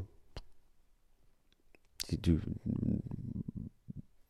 wenn du mit Jay Hindley einen Giro gewinnen kannst, dann haben sie von denen auch noch zwei, drei andere, mit denen die große angewinnen können. Dann kannst du auch mit, mit Vlasov Giro gewinnen. ja. ja, ich meine, es, es, ist ja schon, das ist ein Wahnsinnstyp, der Vlasov, ne? Ähm, ja. Der ist ja nicht sehr, sehr emotionsreich. Ja, ähm, und aber er ist so konstant, ja, und dann haut er sich da so hin und schreibt sich auch nicht selber ab, sondern störrisch haut er da einfach sein Ding durch. Und das ist was, was du auf jeden Fall brauchst für eine Grand Tour, ne? Um ja, da und der weiß, zu, ja. zu, zu, landen. Der weiß ganz genau, was er will. Der macht dann, der macht dann nicht viel, nicht viel Aufhebens drum, der redet da nicht viel, der weiß aber ganz genau, was er will und das zieht er durch. Also schon absolut, ja, schon beeindruckend. Mhm. Und ja, wir sind gespannt. Ja.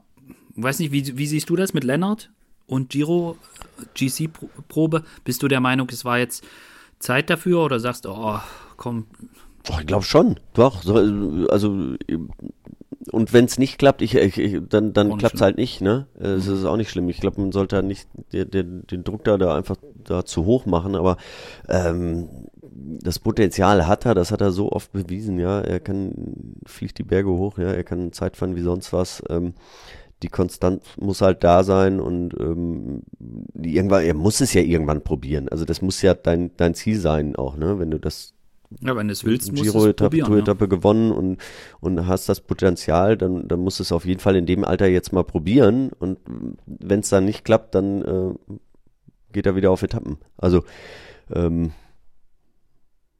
ich finde es schon, mit 26 ist er jetzt äh, so langsam bereit. Er hat ja auch noch ein paar Jahre. Das ist ja jetzt nicht, dass es sein letztes Jahr ist, ja, wo er das irgendwie ausprobieren kann. Ja, ja, und ich glaube, dass wenn er das will, äh, wenn er das unbedingt möchte und das für ihn das Ziel ist und alles, was ich gehör gehört habe oder weiß, dann ist dem so, dass er das mhm. gerne möchte. Äh, dann finde ich, dann soll er das auch probieren. Ja. Genau. Ja.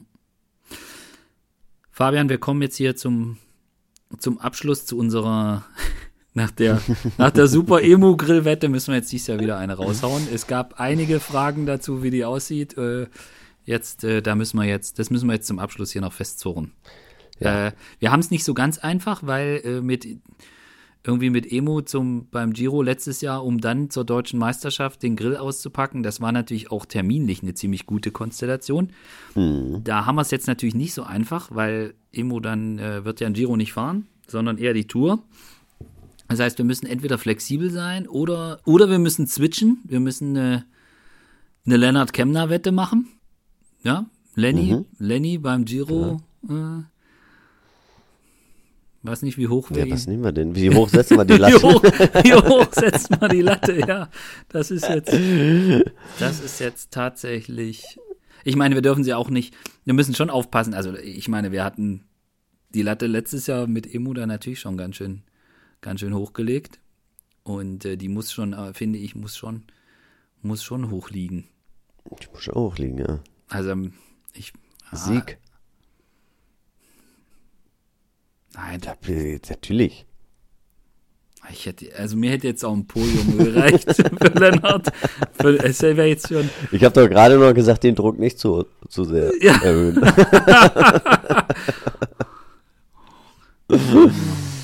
Also wenn Lenny aufs Podium beim Giro, dann helfe ich dir beim Grillen, wenn er gewinnt, muss er alleine. Ja, dann machen wir das so. Ich denke, dann kriegen wir auch Dan wieder dazu, dass er, dass er die Grillzange mit auspackt.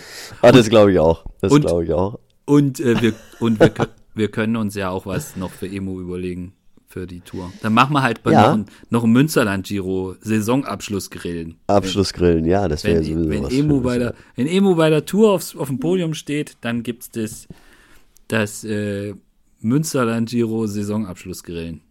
So machen wir das. Ja, siehst du das. So war doch gar nicht so schwer. Ne, eben. Gut, Haus raus. machen wir so. so, jetzt haben wir hier, ich, wir haben es wieder nicht alle Fragen geschafft. Äh, es ist echt hart und diesmal haben wir tatsächlich, naja, ich gucke gar nicht auf die Uhr. Äh, ich sage danke, Fabian, und ich wünsche dir gute Besserung. Äh, da gab's Vielen Dank. Gab es auch einige äh, Posts dazu, die dir äh, beste Genesung wünschen. Das soll hier nicht. Ja, da will ich mich auch nochmal bedanken. Äh, vielen Dank an alle. Ähm, äh, ja, ich, äh, es wird. Also ich bin, ich bin da ganz zuversichtlich. Es ist super nervig. Ähm, glücklicherweise jetzt noch in der, in der Phase, wo, wo ich mir das, sage ich mal, auch leisten kann gerade, wo ich nicht so viel rumrennen muss. Ähm, und äh, bis es soweit ist, äh, ka- wird das auch wieder funktionieren. Bin sehr gut behandelt worden. Äh, ist ein neues Band drin, das soll jetzt auch halten. Ja, und äh, zur Not bist du auch mit einem Bein schneller als ich. Gut. an der Stelle, äh, an der Stelle sage ich Danke. Danke an alle äh, fürs Zuhören und, Und fürs Durchhalten. fürs genau. Durchhalten. Danke an Castelli und ich sage bis zum nächsten Mal. Bis dann. Ciao, ciao. Ciao.